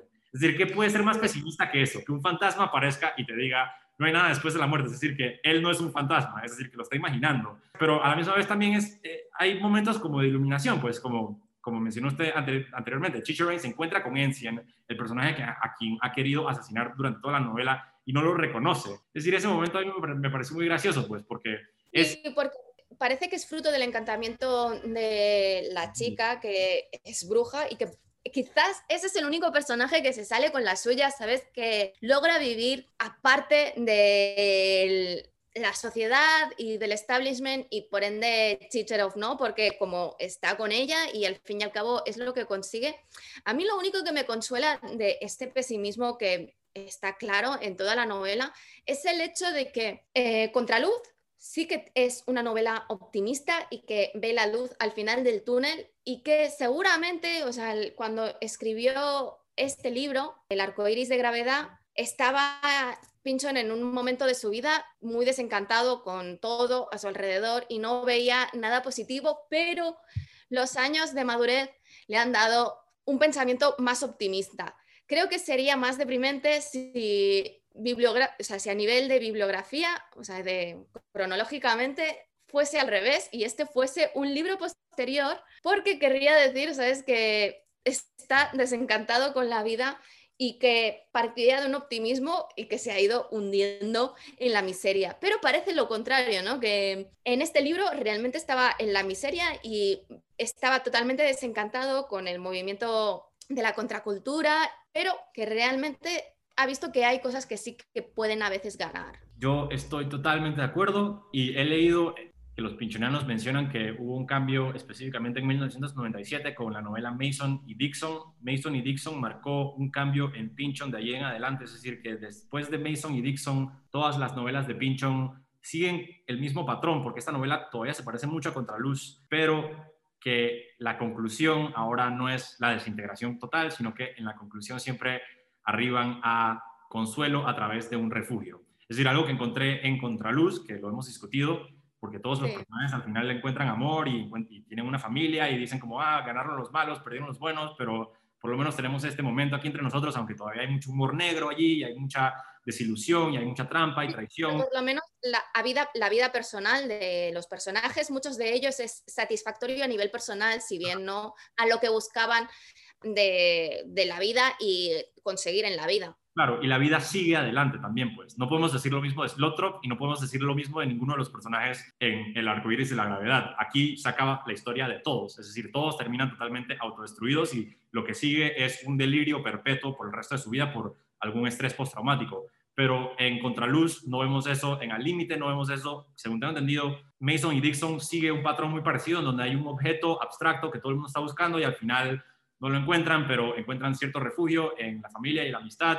Tengo entendido de que, eh, bueno, vicio, vicio propio también termina así, y lo sé no porque la haya leído, pero porque vi la película y la película es muy fiel a la, a la, a la novela original. Vicio propio también sigue como la misma idea, donde hay un objeto que todo el mundo está buscando, es una organización que se llama el Golden Fang, y todo el mundo está obsesionado con esto, nadie lo encuentra, nadie sabe ni, siquiera qué es. Es una, es una película muy interesante, me gustaría leer la novela. Y tiene toda la razón, que si fuese al revés, es decir, que si Arcoiris de la Gravedad fuese la última novela de Pinchon, me rompería el corazón, en realidad, me rompería totalmente el corazón pensar que Pinchon ha llegado a los, 80, a los 85 años y ha descubierto que la vida es una mierda. Por eso yo digo que uno de joven tiene que ser lo más pesimista posible. Nunca nada te va a decepcionar. Es decir, a mí nunca nada me va a decepcionar porque cuando llegue a los 80 años no hay manera de que mi... Lo peor que puede pasar es que todo siga igual, ¿no? Y que únicamente, únicamente podrás mejorar. Pinchon, la persona más pesimista del mundo, el escritor del arcoíris de la gravedad, llegó a los 80 años y descubrió que en la vida hay destellos de luz y de esperanza y hay momentos bonitos que vale la pena valorar. Eso a mí me, me, me, conmueve, pues, me conmueve ver una novela que sea tan pesimista como Contraluz y por eso Contraluz me sigue, es decir, la, pongo como un poquito abajo, pero me gusta ese, rayo de luz en Contraluz específicamente por la justaposición. Es decir, que si una novela comienza, una novela de 1400 páginas, comienza con un rayo de luz y de esperanza y sigue así hasta el puro final, no voy a sentir nada, no voy a sentir nada al final, voy a sentir que esto es sentimentalismo barato, pero Contraluz adquiere conmoverme precisamente porque durante 1400 páginas me ha dicho que el universo es una mierda y que las últimas 100 páginas me, diga, me diga a mí que el olor a pan es lo más delicioso del mundo. Yo diría que ni siquiera las últimas 100 páginas, sino las últimas 50, o sea, es en los elementos finales de cada uno de los personajes que encuentran descanso. Descanso, refugio y descanso. En Al Límite sucede precisamente lo mismo y como dije, creo que en Vicio Propio también, porque la novela también, perdón, la, la película hace lo mismo. Es decir, eso, es, eso, ese es el efecto de, la, de un arco de personaje o un arco narrativo, pues. Es decir, comenzar con una idea, con una tesis, añadirle una síntesis y acabar con una síntesis total que dé a entender que en el universo hay optimismo. Este arco comienza con cierto idealismo, es decir, es al revés, pero muy poco idealismo, pero comienza con algo, es decir, eh, eh, eh, algo de amor, algo de ternura, algo de compasión, mucho vodevil y al final termina sin amor, ni compasión, ni ternura, pero mucho vodevil también. Es decir, el vodevil, el vodevil es el... realmente, o sea, como ya he dicho antes, la primera parte es la más corta. Sí, es la más corta.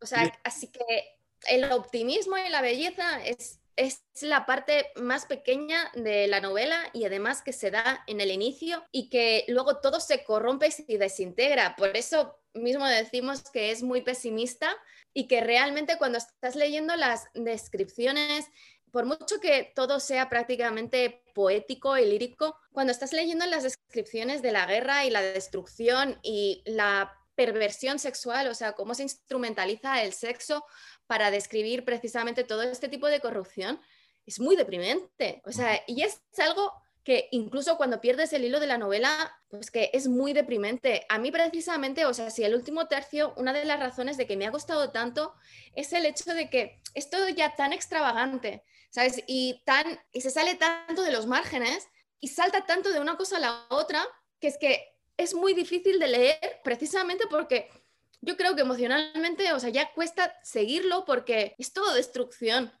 y desintegración. Pero hay mucho humor, hay mucho, es decir, esto no lo hemos mencionado todavía, pero en mi opinión, El arcoíris de la gravedad es una de, una de, las novelas más graciosas que yo he leído en toda mi vida. Sí, sí, sí, las canciones, es lo que te digo, o sea, la parte de las canciones y sobre todo las, los cuentos que hace sobre elementos inanimados o animales es lo mejor de todo. O sea, a mí la historia de la bombilla me ha encantado. También el masón también que se, bueno, pues que se iba haciendo tantos viajes esotéricos que al final ya se despidió de la familia y dijo, bueno, de este viaje ya no voy a volver, adiós. Porque estos elementos hacen que, a pesar de que haya momentos que son muy cómicos, las canciones y los elementos cómicos, a medida que se va avanzando en el libro, o sea, en el último, la última quinta parte quizás, prácticamente ya no hay.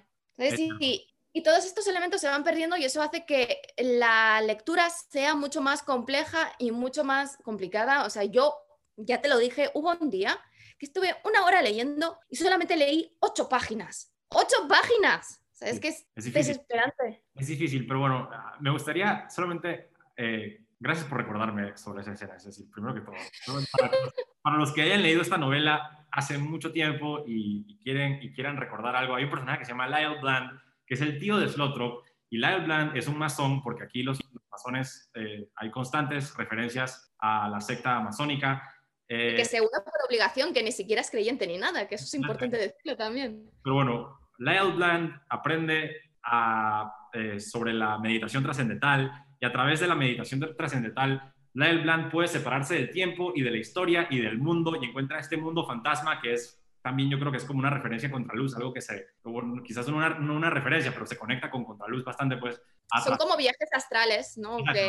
Viajes astrales, exacto. Empieza a utilizar el viaje astral para separarse de la historia y un día Lyle Bland llama a toda su familia y le dicen como que me encanta esto del viaje trascendental, me voy a convertir en un fantasma para siempre y me despido de todos. Y todo el mundo como que, ah, no, chao, está bien. Y se, y se, acuesta a meditar y se muere. Es decir, que se, sí, sí a, mí lo que me hace mucha gracia es precisamente de que toda la familia se lo... Nadie intenta disuadirlo. Porque, o sea, durante muchos meses la mujer, o sea, porque ya son una pareja que son muy mayores, durante muchos meses la mujer ve que aparecen en su casa gente que ni siquiera le daría los buenos días en la calle y que los deja entrar ella sin dar un segundo pensamiento y que están un tiempo encerrados con, con su marido y que luego se van y al día siguiente viene otra persona y, que a lo largo de este periodo en el que van apareciendo gente extraña, pues él cada vez pasa más tiempo en sus viajes astrales, a veces incluso días. Momento en el que incluso creo que hace referencia a que su mujer a veces tenía que darle de comer, o sea, en líquido para que no se muriese mientras estaba en sus viajes astrales. Claro, es así. este, este es el hombre feliz. ¿Ves? Este sí que tiene un final feliz porque hace lo que él quiere y se, se queda en este mundo de fantasía que al fin y al cabo es lo que hacen también en Contraluz, ¿sabes? O sea, los aeronautas al final también lo que hacen prácticamente es trasladarse a un mundo de fantasía que está completamente eh, separado de la realidad. Claro. Esa historia de Lyle Bland es una de mis preferidas, pues porque como ya mencionamos anteriormente, El arcoíris de gravedad es una novela de episodios de historias incrustadas en historias, es decir, hay relatos en relatos en relatos en relatos y cada cierto tiempo nos desviamos de Slotrop, es decir, hay una línea temporal clara en las cuatro partes sobre Slotrop que comienza en Londres, luego Francia, luego Suiza, luego Berlín y termina de nuevo en Londres y después en Los Ángeles eh, y termina en Los Ángeles, es decir, hay una línea narrativa de Slotrop, pero eh, entre cada episodio de Slotrop incluye cada cierto tiempo episodios sobre otros personajes como la del Bland y en la última parte probablemente la mejor parte, Byron, el bombillo, o Byron la bombilla. Es una de mis historias favoritas. O sea, cómo, cómo intentas sindicalizar a todas las bombillas porque descubre que él es inmortal y que cuando la empresa, o sea, la fábrica de bombillas se da cuenta de que es una bombilla inmortal, pues empieza a mandar asesinos para destruir la bombilla, pero que él, a pesar de ser inmortal, no consigue ninguno de esos objetivos, no consigue convencer a las otras bombillas. Es claramente un, una alusión al anarquismo y al marxismo pero me hace mucha gracia, o sea, las formas de vaga que, que idea, ¿sabes? Que todas las bombillas se apaguen de golpe, que todas hagan reventar el sistema eléctrico, que todas se enciendan de esta hora a esta hora, que todas elijan suicidarse en este momento, ¿sabes? Es que... Es una, Yo lo leí como, una, como un espejo de la crítica neoliberal, neoliberal. es decir, porque Byron, la bombilla, es una bombilla de, tungsteno que no se apaga, que tiene un filamento inmortal y cuando esta bombilla se entera de que es inmortal, pues se convierte en un mesías para todas las bombillas y todas las bombillas organizan una revolución para atacar a su creador o su distribuidor, que sea la General, la General Electric o lo que sea, y cuando la... Es la General Electric. Claro, y cuando la General Electric se entera de que existe una bombilla con un filamento inmortal, pues que cunda el pánico, pues porque una bombilla inmortal significa que ya no van a vender más bombillas y, y es, es, es, en esencia un espejo del fracaso de la contracultura, pues porque la revolución de, de, la mercantilización. ¿Cómo? Y de la mercantilización, porque precisamente o sea, se utiliza toda esta historia de la bombilla Byron como una metáfora de cómo utilizan los productos, o sea, los productos fabricados por las empresas que todos tienen fecha de caducidad. Y es así, o sea, todos los zapatos están diseñados para que la suela te aguante X kilómetros a la hora de andar. O sea, los electrodomésticos también están diseñados para que todos fallen en un momento dado. Y de hecho, es algo que es con lo que trabajan las empresas que garanticen, o sea, no, los electrodomésticos no son como antes, que si los cuidabas bien te duraban muchísimos años, sino que trabajan en este margen de beneficio, o sea, que ese producto se va a estropear y se va a tener que volver a fabricar y por lo tanto el hecho de que exista una bombilla que sea inmortal puede significar que hay otras bombillas que también sean inmortales y que por lo tanto sus ganancias, o sea, se vean reducidas porque al fin y al cabo, o sea, lo que busca unas empresas neoliberales es maximizar los beneficios empeorando las condiciones de los trabajadores y empeorando también eh, su producto. O sea, no buscan hacer feliz a sus compradores, sino que buscan que los que compran sus productos, en un momento dado, ese producto se estropea y vuelven a comprar su producto, que no se vayan a otra empresa. Y de hecho, esto, como digo, es una realidad. La obsolescencia programada es una realidad. De hecho, aquí en Europa, la Unión Europea está, bueno, ha aprobado varias directivas que obligan a las empresas a que esta obsolescencia programada, sobre todo en el caso de los electrodomésticos, tiene que durar necesariamente como mínimo 10 años. Qué bien, eso, eso es lo que se tiene que hacer, claro. Claro, por supuesto, es que si no es el gobierno y no es el poder democrático que es el que puede legislar y el que puede obligar a que las empresas dejen de hacer este tipo de cosas, no lo van a hacer las empresas por ellas mismas. O sea, las empresas son conglomerados que buscan el máximo beneficio, que sus accionistas tengan el máximo de dividendos y a ellos pues no les van a hacer un corazoncito, ¿sabes? Que va a pensar en, los consumidores y en el planeta. ¿Sabes? Porque esta, la, protección, la protección de la Unión Europea es, tiene dos objetivos, o sea, reducir el calentamiento global o sea, que la, la, huella energética sea lo menor posible, porque no solamente es que tú estás sometiendo al consumidor a un gasto cada vez mayor, sino que el hecho de que los productos no se reutilicen ni se reparen hace que la basura generada sea cada vez mayor. Y por eso mismo, ya te digo que estas directivas lo que buscan es esto, o sea, reducir la huella energética, que no haya tantos electrodomésticos en la basura, porque son, o sea, los productos tecnológicos y eléctricos son los más difíciles de reciclar. Y aparte, que se maximice el precio pagado por el consumidor, o sea, el, producto. Y lo que menciona usted sobre lo que acaba de mencionar, yo todo eso lo veo como un espejo o un resumen del arco iris de gravedad. Es decir, que me parece que El arcoíris de la gravedad es una novela que trata con espejos y metáforas sobre sí misma y Byron es, en esencia, un resumen de la novela o del, o del tema. Sí, yo también, yo también lo vi así, la verdad. O sea, y no solamente del arco iris de gravedad, sino también de contraluz. De contraluz también, exactamente. Que, es decir, que la desintegración de Slotrop es un espejo de la desintegración misma de la narración de la novela. la desintegración de la novela es un espejo de la entropía de la cultura. La entropía de la cultura es un espejo de Byron.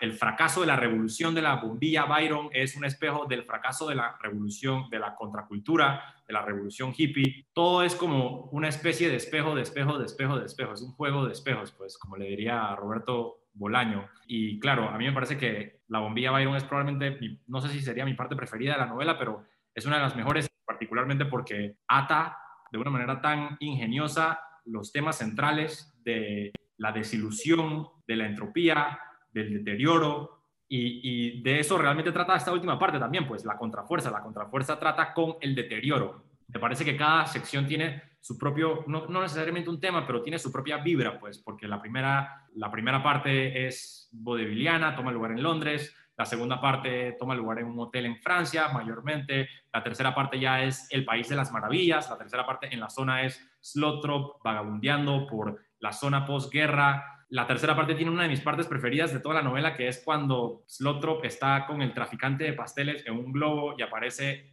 Major Marvin y tienen una guerra de pasteles en los cielos. Les tiran pasteles al avión para que se estrellen. Se estrellan, le, pega al, motor. Se estrellan, o sea, ellos ganan. Es, sensacional porque los secuaces de Major Marvin son como miembros de un musical. Entonces, cada vez que aparece Major Marvin, los secuaces están, están cantando sobre su obsesión sexual con distintas partes del de tv 2 No, de que también si te fijas este tipo de persecuciones cómicas, o sea, a medida que va avanzando la tercera parte, la zona, son cada vez más, tristes y más oscuras porque el episodio este de las tartas con el globo es muy divertido, es muy cómico, pero luego la persecución cuando ya va disfrazado con el con el disfraz, primero de, de Rocketman y luego de, de Piggy, de Cerdito, es, es cada vez más embrutecido y más sucio y más deprimente. Sí, pero yo estoy todavía muy feliz de que a Major Marvy lo castran pensando que era, oh, sí, sí, sí, sí, pensando que era Slotrop, porque claro, los, los trajes de Slotrop son excelentes, primero que primero utiliza un suit, un traje suit eh, es como el traje popular de, entre, entre la mafia italiana y la cultura afrodescendiente. Que los pantalones ya iban a, por debajo de las axilas, o sea que... Tiene un sombrero de ala, tiene un, un, saco enorme, después se pone un traje de hombre cohete y todo el mundo le dice hombre cohete y después se disfraza de, de cerdo. Antes de, de, pasarle el disfraz de cerdo a Major Marvin sin que lo reconozcan y a Major Marvin lo confunden con Slotrop y están todos obsesionados con el pene psíquico de Slotrop, así que por supuesto lo castran, le cortan y Major Marvy. claro, no sea Slotrop, porque en ese mismo, en ese, en ese momento no está dentro del disfraz y como él ya se está desintegrando, pues nadie es capaz de reconocerlo o de recordar siquiera cómo es, por lo que cuando le quitan la, o sea, la cabeza del disfraz y eh, dice que no, que no, que soy Marby, que no soy Lostrom. Claro, ellos están convencidos de que sí lo es porque ya no pueden recordar, o sea, incluso aunque tengan una foto de él, son incapaces de comparar una cosa con la otra y por lo tanto lo acaban castrando. De los personajes más malvados que merecen algún tipo de castigo, Marby es probablemente. Por eso es, es uno de los pocos momentos de satisfacción para el lector, porque es una novela que es muy deprimente y que todo el mundo termina muy mal y que creo que precisamente muchas veces los personajes más malvados son los que salen mejor parados en ciertos aspectos, porque por ejemplo, aunque Pointsman no puede seguir dedicando su vida a su investigación pavloniana y a su investigación de Slothrop porque nunca consigue volver a apresarlo después de que huya del, hotel en, en Niza, lo cierto es que él aunque tiene que dejar de lado todo este tipo de investigación y se convierte en un ex científico, tiene una vida exitosa. Tiene una vida exitosa, es cierto. Pero Poisman tampoco queda totalmente alocado de ahí en adelante. ¿O, me, equivoco? Bueno, yo creo que, tiene un episodio claro, o sea, de, de, fractura mental, mm. en, un momento dado, cuando se da cuenta, bueno, cuando se desmorona toda su creencia en la teoría pavloniana y de los antónimos, o sea, que es cuando se crea, ya te digo, su fractura mental. La escena de la, en la playa en la que está con Katia, con Roger México y Jessica, ahí claramente se ha vuelto completamente loco y las acciones que tiene posteriores en relación a Slothrop y sus investigaciones son cada vez más degeneradas y sin tener ningún tipo de sentido y todo acaba, o sea, el momento apoteósico de todo esto es que termina castrando a quien no toca. Y eso es eso es lo que provoca su caída totalmente y es cuando, se le cuando le cortan toda la inversión en, económica que estaban haciendo en su investigación y es en el momento que irónicamente, y bueno, irónicamente y que no es fruto de la casualidad, que tiene que dejar esto y dónde se mete él, pues en la política y en, en las empresas. Y tiene una vida exitosa en este sentido. Si es feliz o no, no lo dicen, pero sí que tiene éxito. él se convierte en parte de ellos, si no me equivoco. Es decir, él, representa a ellos. Aunque en realidad él ya estaba trabajando con ellos, pero él creía que los estaba utilizando para hacer su propia investigación. Claro, es cierto, esa parte la había olvidado, tiene toda la razón. Pointsman termina trabajando por, e, para ellos y por eso es que Roger México le orina en el escritorio, porque piensa que fue culpa, fue culpa de Pointsman que Jessica terminara con él eventualmente en el futuro. Es una, una, gran novela. Me gustaría, ya falta poco, ya falta poco, pero me gustaría solamente mencionar las facciones porque las escribí. En la novela hay muchas facciones, está el Schwarz Commando, está el Ejército Rojo, está el Ejército Norteamericano, el Schwarz Commando es Ensian, Ombindi y otros. Ejército Rojo es normalmente personificado por Chicherain, el Ejército Norteamericano es normalmente eh, personificado por Major Mardy y en una ocasión por el actor Mickey Rooney, que es un actor famoso eh, que aparece haciendo de asiático en eh, Breakfast with Tiffany's. La vi el otro ¿Ah, día. Sí, es el, es el asiático de Breakfast with Tiffany's, pero él no es asiático. Eh, está la visitación blanca, Pisces y Ashton, que esencialmente son como los eh, antagonistas principales de, las primeras partes, donde está Pointsman, Pirata Apprentice, Pudding, Roger México, Jessica, Cache, eh, Katia, eventualmente Grigori, el pulpo, el mejor personaje de toda la historia, Peter Sasha, que es también un personaje muy interesante que muere antes de que los eventos de la historia comiencen, y Spectro. Está la ciencia nazi, que la ciencia nazi eh, también es desarrollada a través de flashbacks, a través de escenas retrospectivas que incluyen a Buckler, a Blícero, a Narish, a Gottfried y a un judío ingeniero de cohetes de la Primera Guerra Mundial que se llama Razanu, que fue eliminado, eh, que fue primero ignorado y después eliminado por el partido nazi, a pesar de que esencialmente era el ingeniero más inteligente de todos. Es decir, que a pesar del hecho de que no se hace mucha referencia al antisemitismo o al holocausto en la novela, todavía hay referencias al hecho de que el partido nazi eventualmente se dispara en el pie porque tienen a Razanu, que es como el genio de los cohetes y, lo, y nadie lo toma en serio porque esencialmente es un judío. Está la industria porno alemana eh, que se desarrolla en el barco Anubis, que incluye a, a Margarita Erdmann, a Thanats, a Bianca y a muchos más están los, los anarquistas argentinos que no hemos ni siquiera mencionado. sí.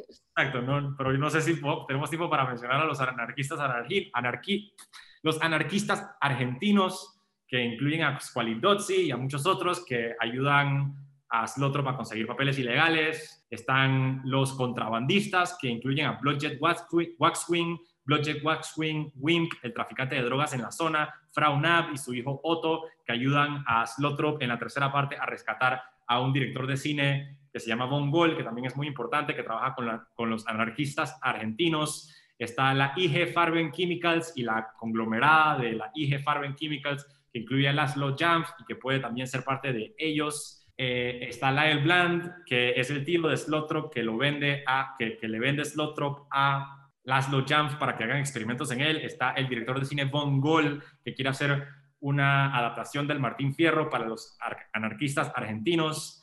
Está Geli, la bruja y la novia de, Tich, de y la amante de Slotrop. Está Leni Pockler, que es una comunista alemana que eventualmente se une a la contrafuerza y que tiene un romance con Peter Sasha antes de morir. A través de Leni también aprendemos sobre el movimiento comunista eh, en Alemania durante la década de los 20, que era como una, una de las razones por la cual se intensificó el fascismo, era particularmente para detener el movimiento comunista. Están los antepasados de, de Katia van der Groove, que, que, que habla con, con, con, los pájaros dodos, y están por fin ellos, que incluyen a la, General Electric, que es lo que más se menciona, la IG Farben y muchos otros conglomerados. Siemens, Siemens también se ve menciona varias veces. También se ha mencionado, es un, un, conglomerado internacional de empresas. Eso es lo que se puede deducir de eso. Pero bueno, quería... En son unos 400 personajes que aparecen a lo largo del libro. Es cierto que de estos 400 hay muchos que salen únicamente de forma tangencial y que quizás, o sea, los importantes, importantes son unos 20, ¿sabes? Pero lo cierto es que para que quien no se haya leído el libro y nos esté viendo y esté llegando hasta el final porque le gusta escuchar las cosas que decimos, en Contraluz estábamos hablando de 100, pero es cierto que de estos 100, o sea, los personajes que tenían protagonismo eran muchísimos más, pero el estar, o sea, controlando a 400 personajes a la vez, por mucho que algunos solamente aparezcan de, de forma fugaz, o sea, ya habla de la complejidad de esta novela. O sea, es una novela que únicamente se puede recomendar a las personas que ya hayan leído lecturas complejas, o sea, que no busquen libros fáciles a la hora de leer o que aunque los lean, porque yo también leo libros fáciles, o sea, libros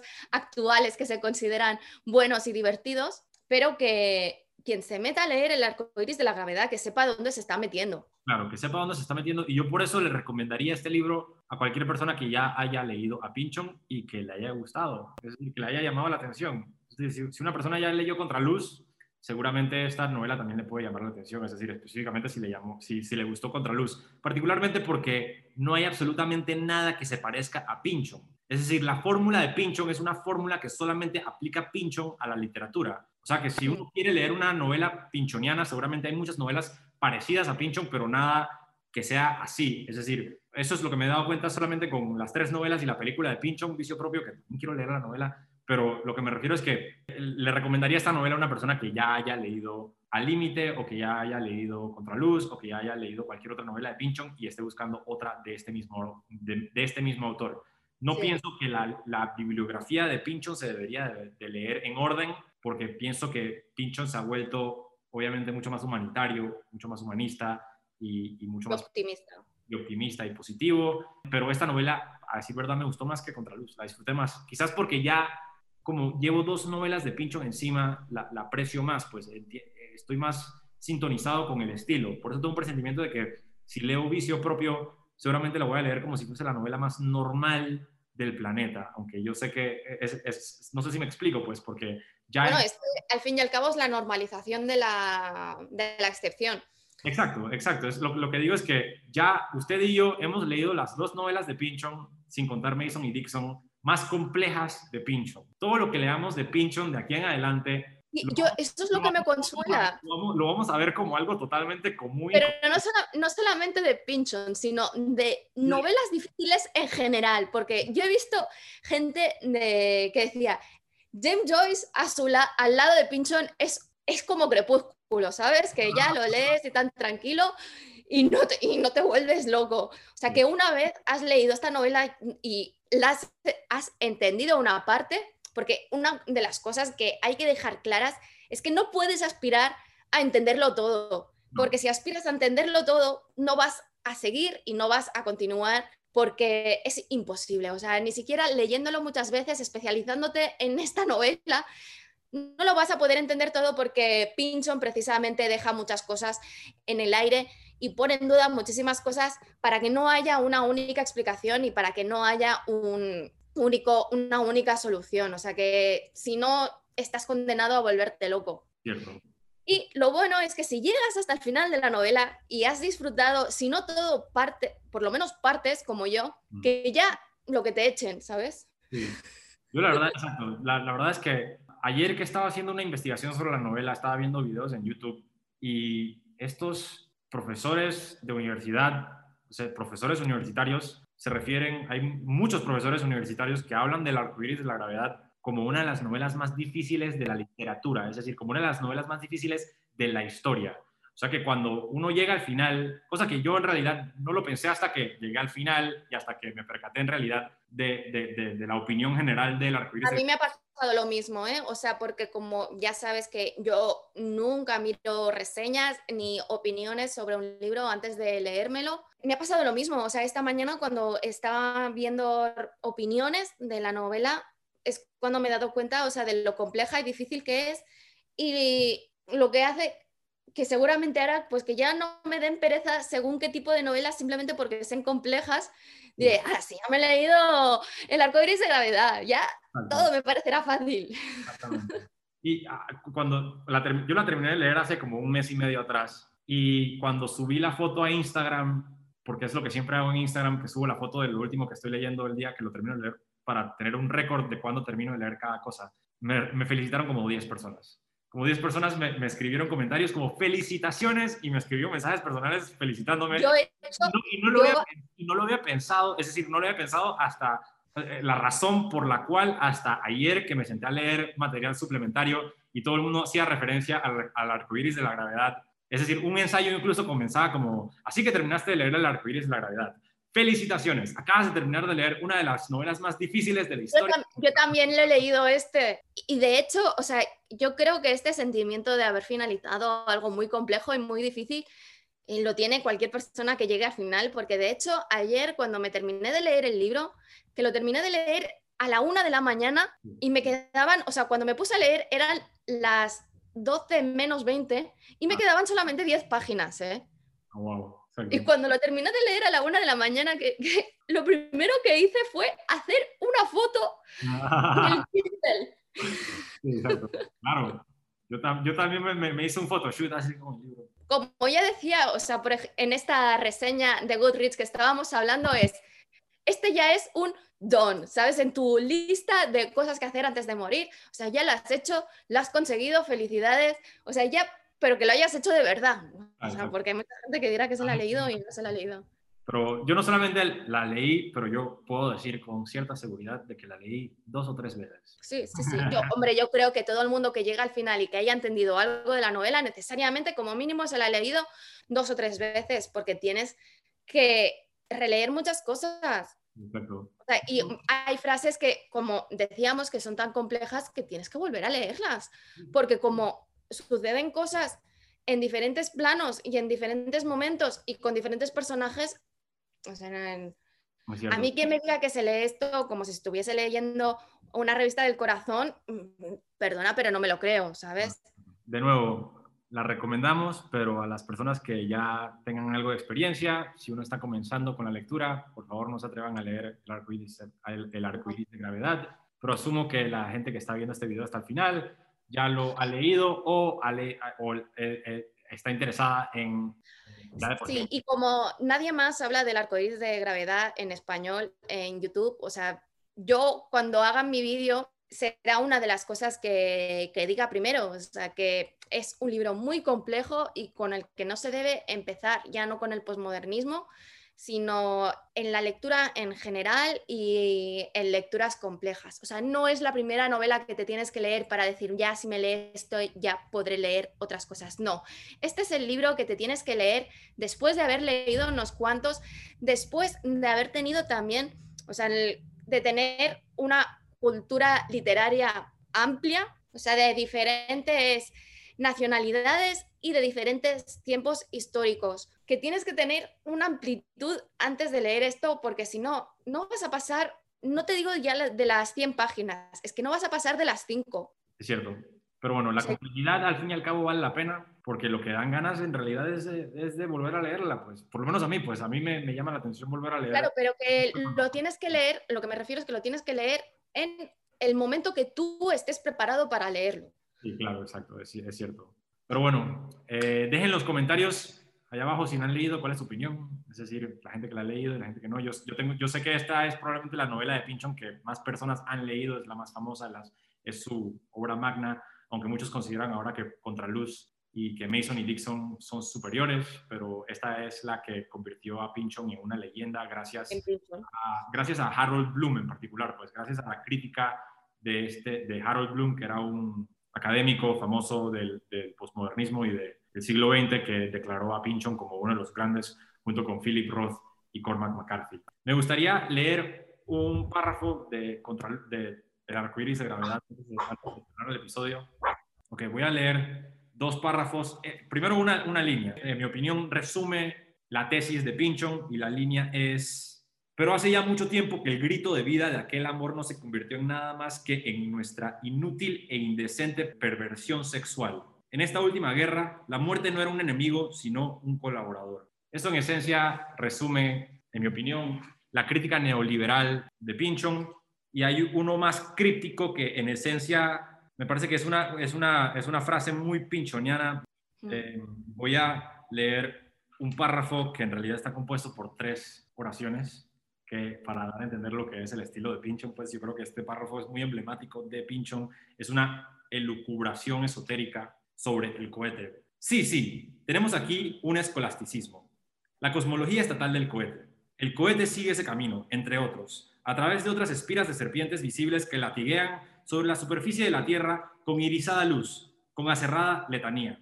Esas tempestades, esas cosas del profundo seno de la tierra de que jamás nos habían hablado. A través de ellas, a través de la violencia, hacia un cosmos de cifras, hacia una especie de guerra de cerebros, al estilo victoriano, entre finos paneles de madera, de madera marrón, como entre análisis vectoriales y cuaternios de la década de 1880, la nostalgia del éter, de las elegantemente afiligranadas formas funcionales de plata, de estriado latón, equilibradas como ancladas en la piedra que reproducen las siluetas de nuestros abuelos. Estos tonos sepia están aquí, sin duda alguna, pero el cohete tiene que ser muchas otras cosas. Debe responder a varias formas y siluetas diferentes en los sueños de quienes están en contacto con él, en combate, en el túnel, sobre el papel. Debe sobrevivir las herejías con su esplendor inconfundible. Y es bien cierto que no habrán de falta herejes, gnósticos que han sido arrastrados por una ráfaga de viento y fuego a las cámaras del trono del cohete, cabalistas que estudian el cohete como la Torá, letra por letra, remaches, copa del quemador y rosa de bronce. Su texto es el de ellos para permutarlo y combinarlo con el fin de obtener nuevas revelaciones, siempre descubriendo maniquios que ven dos cohetes, el del bien y el del mal, que hablan en la sagrada idolatría de gemelos originales. Algunos dicen que sus nombres son Encian y Blícero, de un cohete bueno que ha de llevarlos a las estrellas, y de un cohete malo para el suicidio del mundo, los dos en lucha perpetua. Pero estos herejes serán perseguidos, y el dominio del silencio se extenderá mientras cada uno de ellos desciende. Serán perseguidos por todas partes. Cada cual tendrá su cohete personal. Memorizados en su buscador de objetivos estarán el encefalograma del hereje, los latidos del corazón, tanto los más fuertes como los simplemente susurrantes, las fantasmales florescencias de su espectro infrarrojo. Cada cohete reconocerá así su cometido y dará casa a su hereje. Lo perseguirá en silencio a través de nuestro mundo, brillante y puntiagudo en el cielo, siempre detrás de él, a la vez guardián y ejecutor, cada vez más cerca. Esa es mi frase preferida de la novela, porque creo que encapsula el esoterismo y la metáfora del cohete, propuesta como una idea abstracta que está supuesta a salvarnos y a destruirnos a la vez. El juego de antónimos eh, y el mundo interior y mental de estos personajes que están en constante proceso de desintegración. Sí, sí, sí. Yo me marqué esta, pero realmente podría haber marcado cualquier otra, ¿sabes? Porque a mí me gustó esta precisamente porque simplemente en dos líneas, ¿sabes? Es, marca como hay un momento que los personajes no saben lo que están haciendo, han perdido el objetivo que tenían y que son incapaces siquiera de recordar a Slothrop o lo que es y que todo está dejando de tener sentido. Sí, claro me, me, encanta esa, ese juego de sujeto y objeto, pues que es lo otro, un objeto o una persona que está en constante, es decir, no se puede sujetar ya a la realidad. Algo muy radicado también en, en Contraluz. Es un juego de realidad de, muy pinchoniano, pues me parece brillante. Yo creo que, claro, hablar de una novela como esta podemos agarrar una escena por escena porque no hemos hablado también del momento en el que Grigori secuestra. Hombre, si hay gente especializada en esta novela que dedica su vida a ella, o sea, no. hay gente que se dedica su vida a una novela de Pinchon, ni siquiera son pinchonianos, son personas que se dedican a estudiar esta novela for life. Impresionante. Es que qué gran logro, qué bien que exista gente así. Es decir, qué bien que exista, es decir, thank God for Pinchon. Y, ah, bueno, hay una gran probabilidad de que Pinchon sea espectador de Dialéctica. Así que, hola Tom, por si estás viendo. Hola. Pásate por mi canal también. Deja un comentario y, y ofrécenos una entrevista. No tenemos que mostrar tu rostro. Ya sabemos cómo suenas. Ya te vimos en Los Simpsons. Sé nuestro amigo. Dear friend. Así que. Podemos hablar en inglés también si hace falta. Podemos hablar en inglés también, exacto. Yo le pongo subtítulos después, todo bien. Dear friend, Tom, dear friend, we like your work. pero bueno, hay una, hay una leve probabilidad de que Pinchon esté por ahí husmeando en la forma de random internet person. Sí. Hombre, a ver, o sea, puede ser. O sea, yo no lo descarto, o sea, ya te lo dije, que yo creo que evidentemente que puede ser también algún troll, pero que si Pinchon tuviese que dejar un comentario que, ha sido, que fuese exactamente como le ha hecho, también. Bien, exactamente. No se pondría Thomas Pinchon, sino que se pondría Random Internet Person y diría Blimey. Creo que esa es la pista principal. Utilizó la palabra blindly. Como que, ¿quién usa esa palabra? Thomas Pynchon. Thomas Pynchon es la única persona como de 85 años que anda en YouTube escribiendo blindly.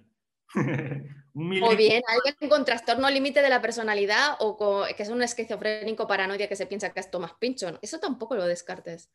Wow, si yo algún día, bueno, obviamente no, pero algún día pierdo la cabeza, ojalá me crea Thomas Pynchon. Es decir, ese sería como mi delirio perfecto.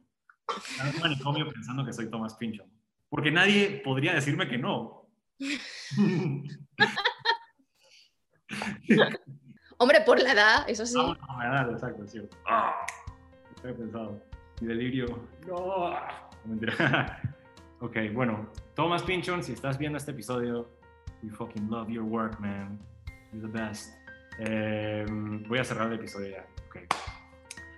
¿Están de acuerdo? Cometemos aquí una imperdonable blasfemia. No le tienen que gritar a la pantalla porque para eso está específicamente diseñada la sección de comentarios. Y si disfrutaron del episodio, den un clic a ese botón que aparece ahí que dice suscribirse y a like también, para que el algoritmo de YouTube nos tenga en su favor. Estamos preparando episodios para 2666, Los Detectives Salvajes de Roberto Bolaño, Los Versos Satánicos de Salman Rushdie y La Mancha Humana de Philip Roth. No olviden pasar por el canal Pennyline, donde Mary publica reseñas sobre novelas, cómics y manga todas las semanas. Mil gracias, Mary, por acompañarme aquí hoy. Esto fue Dialéctica. Adiós.